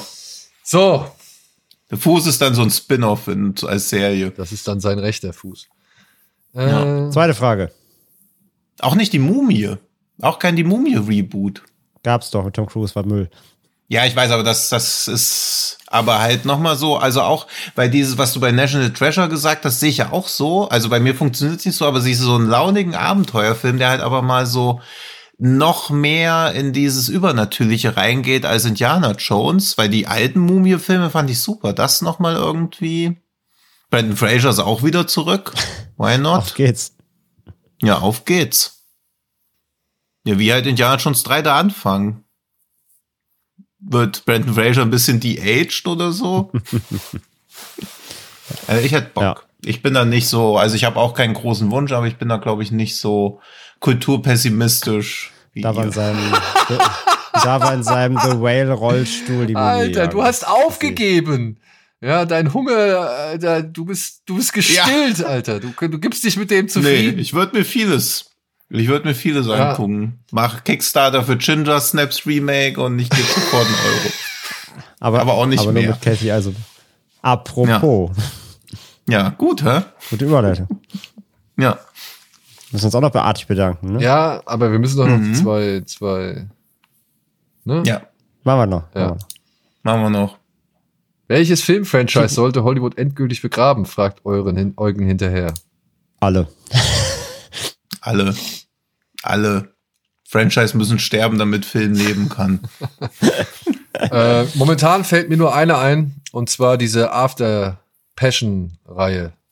Hm, Die darf ja. gerne sterben. Und wenn 365 Tage jetzt nicht als Trilogie ausgelegt war, die auch gerne.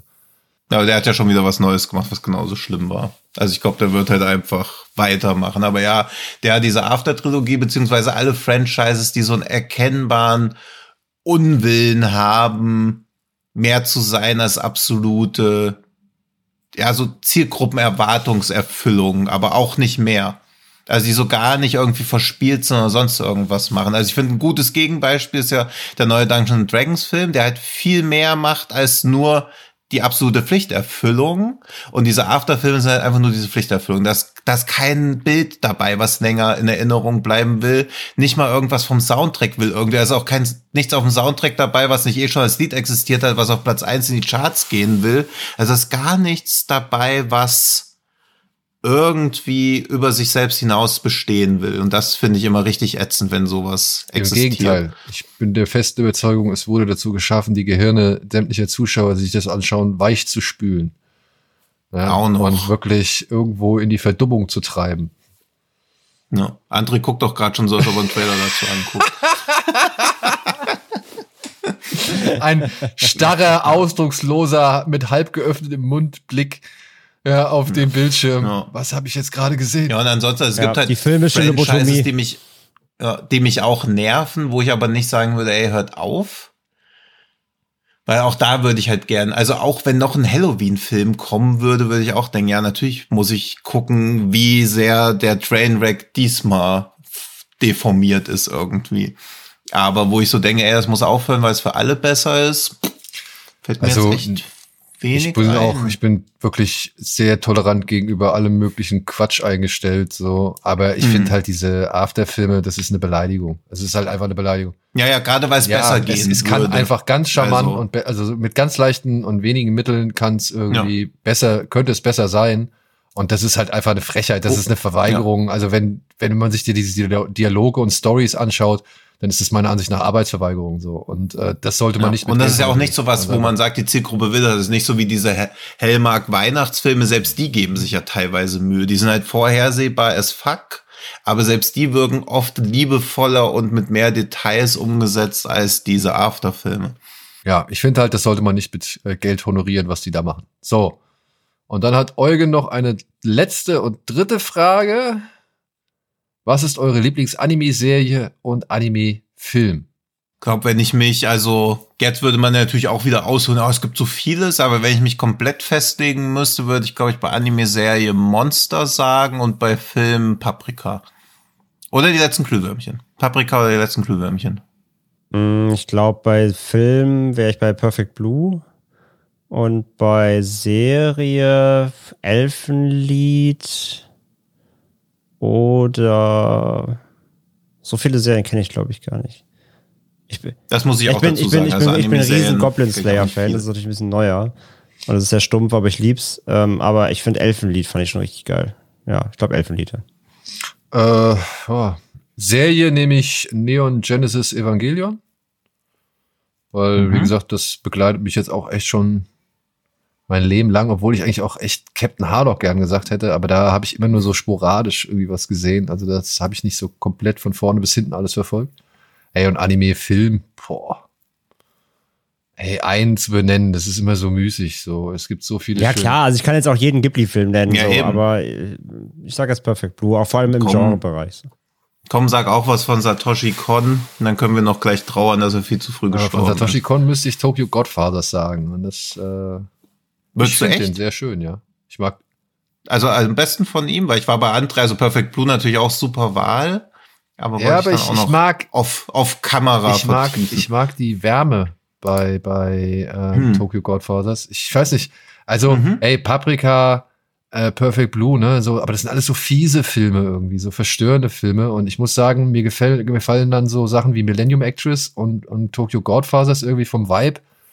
Weiß ich nicht, hinterlassen die halt natürlich ein schöneres Gefühl, so. Ich würde nicht unbedingt sagen, Ja, dass es die besseren Filme sind, aber Mhm. die geben mir halt ein besseres Gefühl.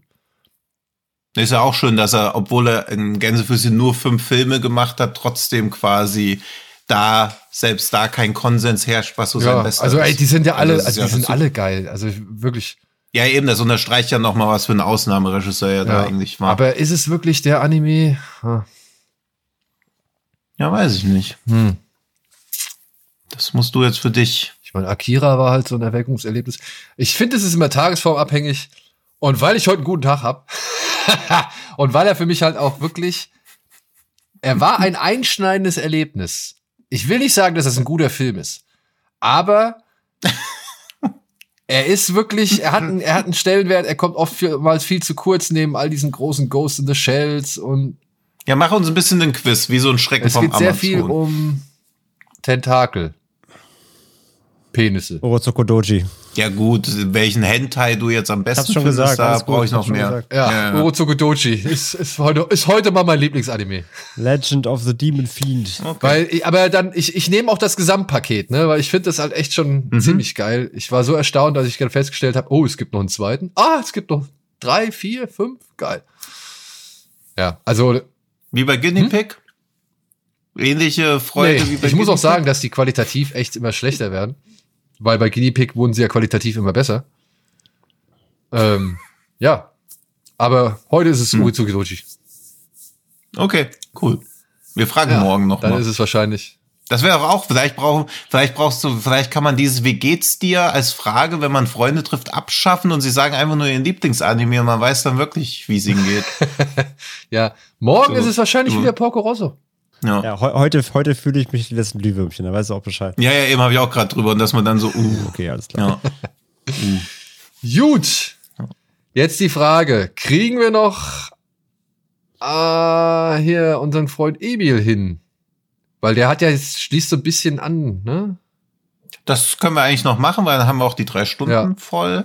Gut, Ja. Emil fragt nämlich, was, wie steht ihr zum animierten Genrefilm? Habt ihr einen liebsten oder findet ihr bestimmte Formen der Animation besonders spannend? Kurze, äh, kurze Nebenwerbung. In der Kino Plus Folge 429, einer meiner liebsten Filme überhaupt angesprochen, Il Casa Lobo, was mich zu dieser Frage inspiriert hat. Das war unser Wer hat den denn Das da war unser? Kollege Hermann, äh, aka Videohütte. Der hatte den sich äh, gesehen, Ah, okay. weil er davon gelesen hatte und hat echt in höchsten Tönen davon geschwärmt. Ja, der und ist Wahnsinn. äh, der gibt's Der bei Mubi, ne? Das äh, war für mich Ja, jetzt ja. mal wieder ein Grund, deinen Account fremd zu nutzen. Und. Gerne. Für illegales Streaming ich immer zu haben. ist das illegal? Äh, ich glaube, es ist eine sehr graue Okay. Grauzone. naja, dann äh, lege ich mir einen eigenen Mubi-Account zu. Äh, So, Der Film heißt Mubi, übrigens nur kurz, damit die Leute, wenn die ihn suchen wollen, er heißt La Casa Lobo, nicht Il Casa okay, Lobo. La Casa Lobo. Oder auch international The Wolf House. Wolfhaus. Ja. Und ähm, ich weiß nicht, Emil, aber ich hoffe, wir haben anhand dieses Podcasts schon hin und wieder klar gemacht, dass wir zu animiertem Genrefilm sehr positiv stehen oder dass wir sehr offen sind für animierte Genrefilme. Ob es jetzt nur ein Mad God ist, ob es jetzt nur ein, hier, wie hieß der kleine Fuchs? Äh, oh, Goro? Goro? Gon? Gon, Gon? Ja. Gon, Gon, Gon Girl, Ähm, ja. und keine Ahnung, ne? Suzubi war ja letztens bei uns ein Thema. Äh, Wir haben immer wieder irgendwie, keine Ahnung, Stop-Motion-Filme, Animationsfilme, Ja. digitale Filme, die uns irgendwie begeistern und erfreuen. Also ich bin, ich wünschte, es würde, es würden mehr Filme sich auch an ein erwachsenes Publikum oder noch, noch stärker Filme, die sich, oder animierte Filme, die sich an ein erwachsenes Publikum richten, auch im breiten Kino oder im, im, im Mainstream-Kino stattfinden oder halt eben auf, auf breiter Ebene. So, das ist momentan einfach immer noch nicht der Fall. Und es ist aber schon seit Jahren so, dass immer wieder erwachsene Zeichentrick, Stop-Motion oder Animationsfilme erscheinen, nur man kriegt halt zu wenig davon mit. Ich würde halt eh gern, und das impliziert deine Frage auch gar nicht, deswegen so eine generelle Anmerkung davon wegkommen, dass Animation überhaupt als Genre wahrgenommen wird. Also ich finde es immer ganz schlimm bei Oscar-Verleihungen, dass da irgendwie so Gleiches, also aufgeteilt wird, weil es immer so wirkt, als ob Animationsfilme, so ähnlich wie man sagt, ganz gut für einen deutschen Film ist da auch so, ja, ganz gut, aber es war halt gezeichnet. Also ich sehe das als gleichberechtigte Darstellungsform. Ob jetzt irgendwas animiert ist oder nicht animiert, spielt jetzt bei mir in der Betrachtungsweise und oder bei meiner Entscheidung, ob ich einen Film anschauen möchte oder nicht, keine Rolle. Natürlich ist es von der Inszenier oder von der Umsetzung nochmal was ganz anderes, aber dass ich jetzt Animationsfilme als was Schwierigeres oder was ich weniger gern schauen würde oder was ich als minderwertig im Vergleich zu was real inszenieren betrachten würde. Davon war ich schon immer weg und finde auch gut, dass es immer weiter so weg äh, immer weiter sich davon entfernt, was Daniel eben auch gesagt hat, ist ja auch so, dass Animationsfilme implizit immer so wirken, als ob sie für Kinder wären, was noch eine weit vorherrschende Meinung ist außerhalb des Genrefilms.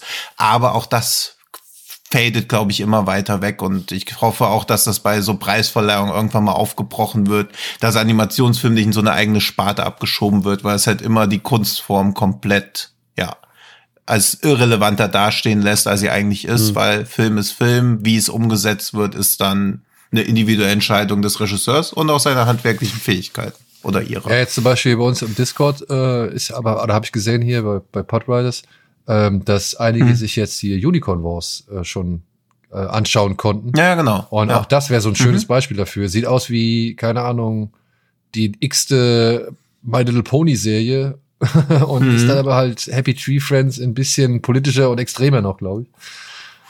Ja, ja, genau, weil es halt ja auch also Animationsfilm bietet ja auch Möglichkeiten, die Realfilm quasi gar nicht bietet. Auch wenn durch CGI irgendwie theoretisch auch alles möglich zu sein scheint, ist es halt trotzdem nicht möglich.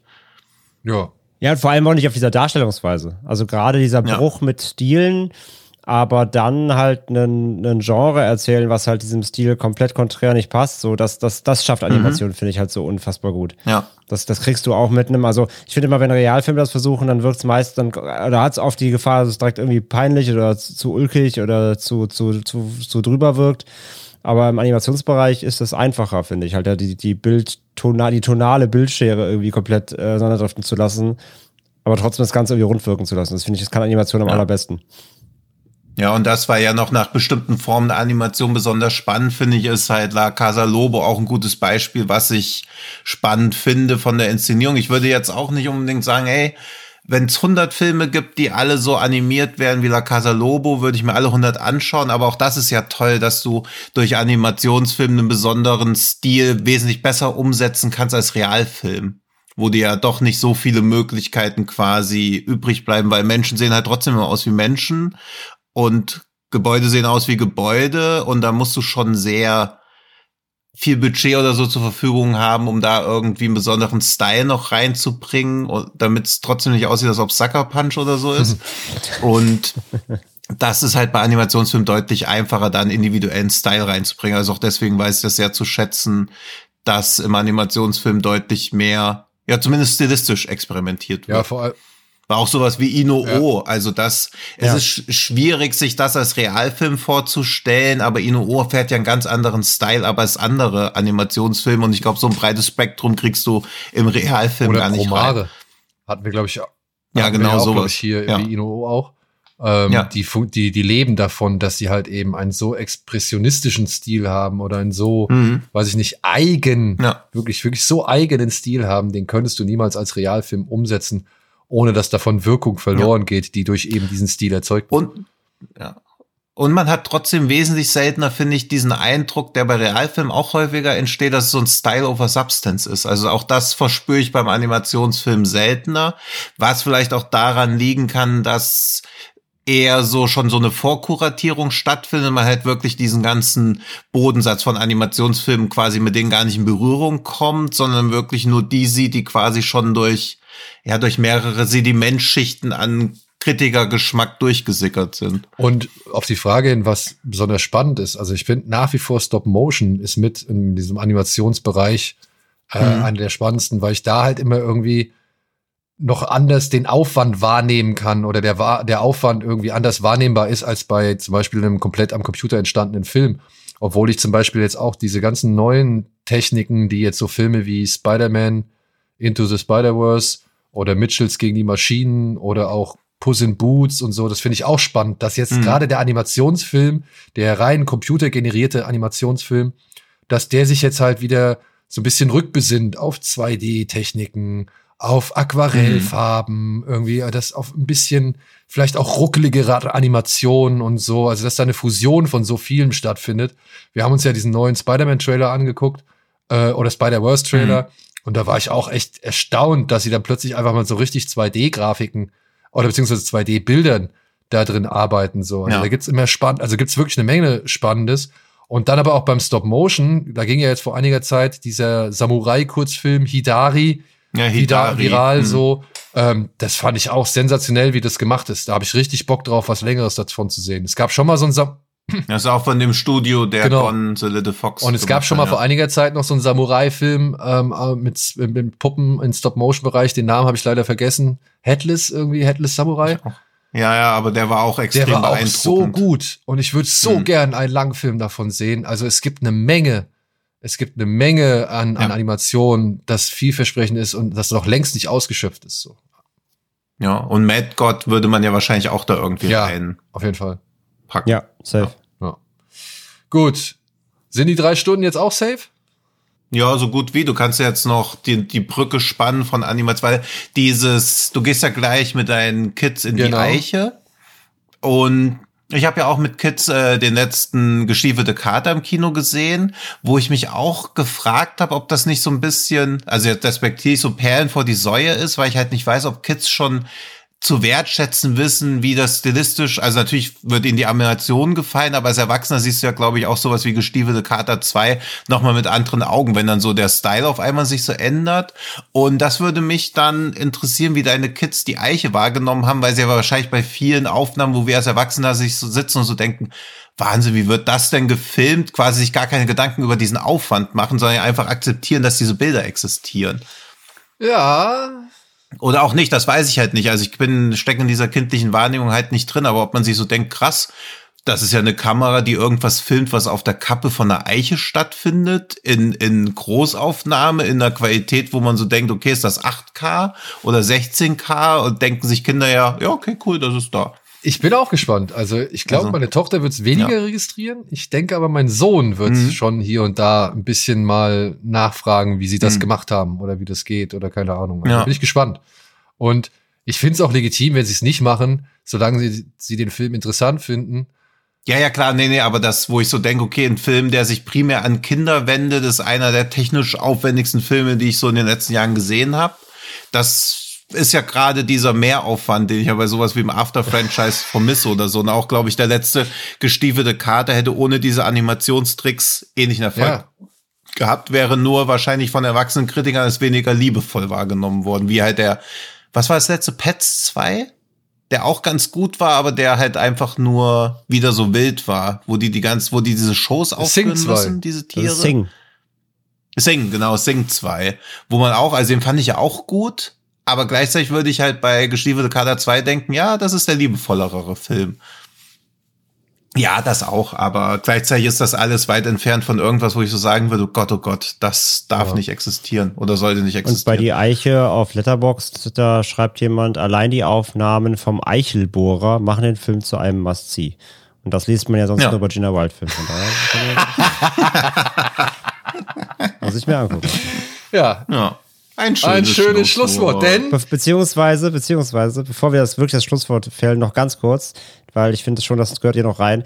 Wir möchten uns, wir, wir waren vorhin schon bei Ginger Snaps, dann kann ich noch kurz überleiten. Ähm, Ah, ja, ein ja, besonderer Dank an unseren Hörer Markus, der uns tatsächlich ähm, ein Grußvideo zum äh, Geburtstag, zum Jubiläum äh, eingeschickt hat. Und zwar äh, beglückwünscht uns dort niemand Geringeres als Catherine Isabel, bekannt aus Ginger Snaps, bekannt aus American Mary ähm, und vielen weiteren Filmen. Freddy, Und Freddy vs. Jason. Und, ja, die uns zum Geburtstag gratuliert. Vielen Dank dafür, Markus, dass Ja, du das organisiert hast. das war schön. Hat uns sehr, hat uns sehr gefreut äh, mit ihren zwei Hunden im Video. Ja, sehr, sehr cute. Vielen, vielen Dank dafür. Ja, und auch vielen Dank äh, an dieser Stelle bis für all die bisher eingeschickten Fragen. Wir haben uns, glaube ich, ein bisschen verschätzt, was äh, den Umfang der Beantwortung dieser Fragen angeht. Ja, war voll nicht abzusehen, dass wir wieder vier Stunden labern über drei Fragen. Ich Ja. weiß nicht, war das letzte Special auch Ja. so lang? Drei Stunden? Ja, das war auch sehr lang, ja. Und ich, Ja, da, ja, also da haben wir auch noch nachher irgendwann angefangen, durchzuhetzen, weil wir uns nicht völlig verkalkuliert Ja, haben. aber Es das war wollen wir ja nicht. Ja, ja. Genau. Deswegen haben wir spontan beschlossen, wir machen hier einen Zweiteiler draus. Also 100.1 wird dann demnächst erscheinen Ja. oder als nächstes erscheinen. Vielleicht wird es ja auch ein Dreiteiler, who knows? Ja. Große Werke brauchen ihre Zeit. Und Wir sind der Ben Hur der Podcast. Ja, und eure Fragen sollen Ja. natürlich nach bestem Wissen und Gewissen beantwortet werden. Und damit wir hier nicht durch, durchhetzen und weil wir halt einfach echt noch, ich sehe hier, es ist einfach noch ewig viel, was wir hier haben. Ja, es sind auch gute und spannende Ja, eben, wir wollen das ja da nicht echt ab- Vielen, vielen abwarten. Genau, Ja, das ja, wollen ja. wir nicht abwatschen und Ja. das wollen wir nicht irgendwie unter den Tisch fallen lassen. Und deswegen werden wir an dieser Stelle hier mal so ein kleines Cliffhanger-Ende machen. Bedanken uns ganz herzlich für die Treue über 100 Folgen. Grüße gehen auch noch mal raus an unsere Kollegen von Fred Carpet, ohne die das auch damals ja gar nicht entstanden wäre so. Und ja, folgt uns gerne, egal wo, bei den sozialen Medien, auf den Podcast-Plattformen eures Vertrauens. Wir sind auch dankbar für jede Bewertung oder eben auch die schönen Kommentare, die wir schon jetzt zu den äh, Folgen gelesen haben, zu denen das jetzt möglich ist. Und ansonsten bleibt bitte gespannt, was die weiteren Fragen sein könnten und vor allem, wie wir sie beantworten. In diesem Sinne, ja. So nämlich. Habt eine schöne Woche. Vielen, vielen Dank fürs Zuhören, für die Treue und äh, viel Spaß mit dem ein oder anderen Filmtipp, den wir jetzt hier so mit eingewoben haben. Und ansonsten ja, bis zu Teil zwei, würde ich sagen. Und wie immer der Hinweis, ne, also es wird für mich sowieso jetzt wieder im, im Schnitt beziehungsweise der Postproduktion nachher wieder äh, der absolute Krampf, alle Filme, die wir genannt haben, heute äh, mir rauszuschreiben. Und äh, aber denkt dran, ihr findet in den Shownotes auf äh, findet ihr immer einen Letterboxd-Link mit so ziemlich hoffentlich, wenn ich alle mitschneide, alle Filme, die wir nennen im Film, in den Folgen. Also, ne, wenn ihr nachschlagen wollt, da findet ihr alles. Ja, Ja. gut. In diesem Sinne, habt eine schöne Woche oder ein schönes Wochenende oder einen schönen Tag. Macht's gut. Bis zum nächsten Mal. Tschüss. Reingehauen. Bis dann. Tschüss.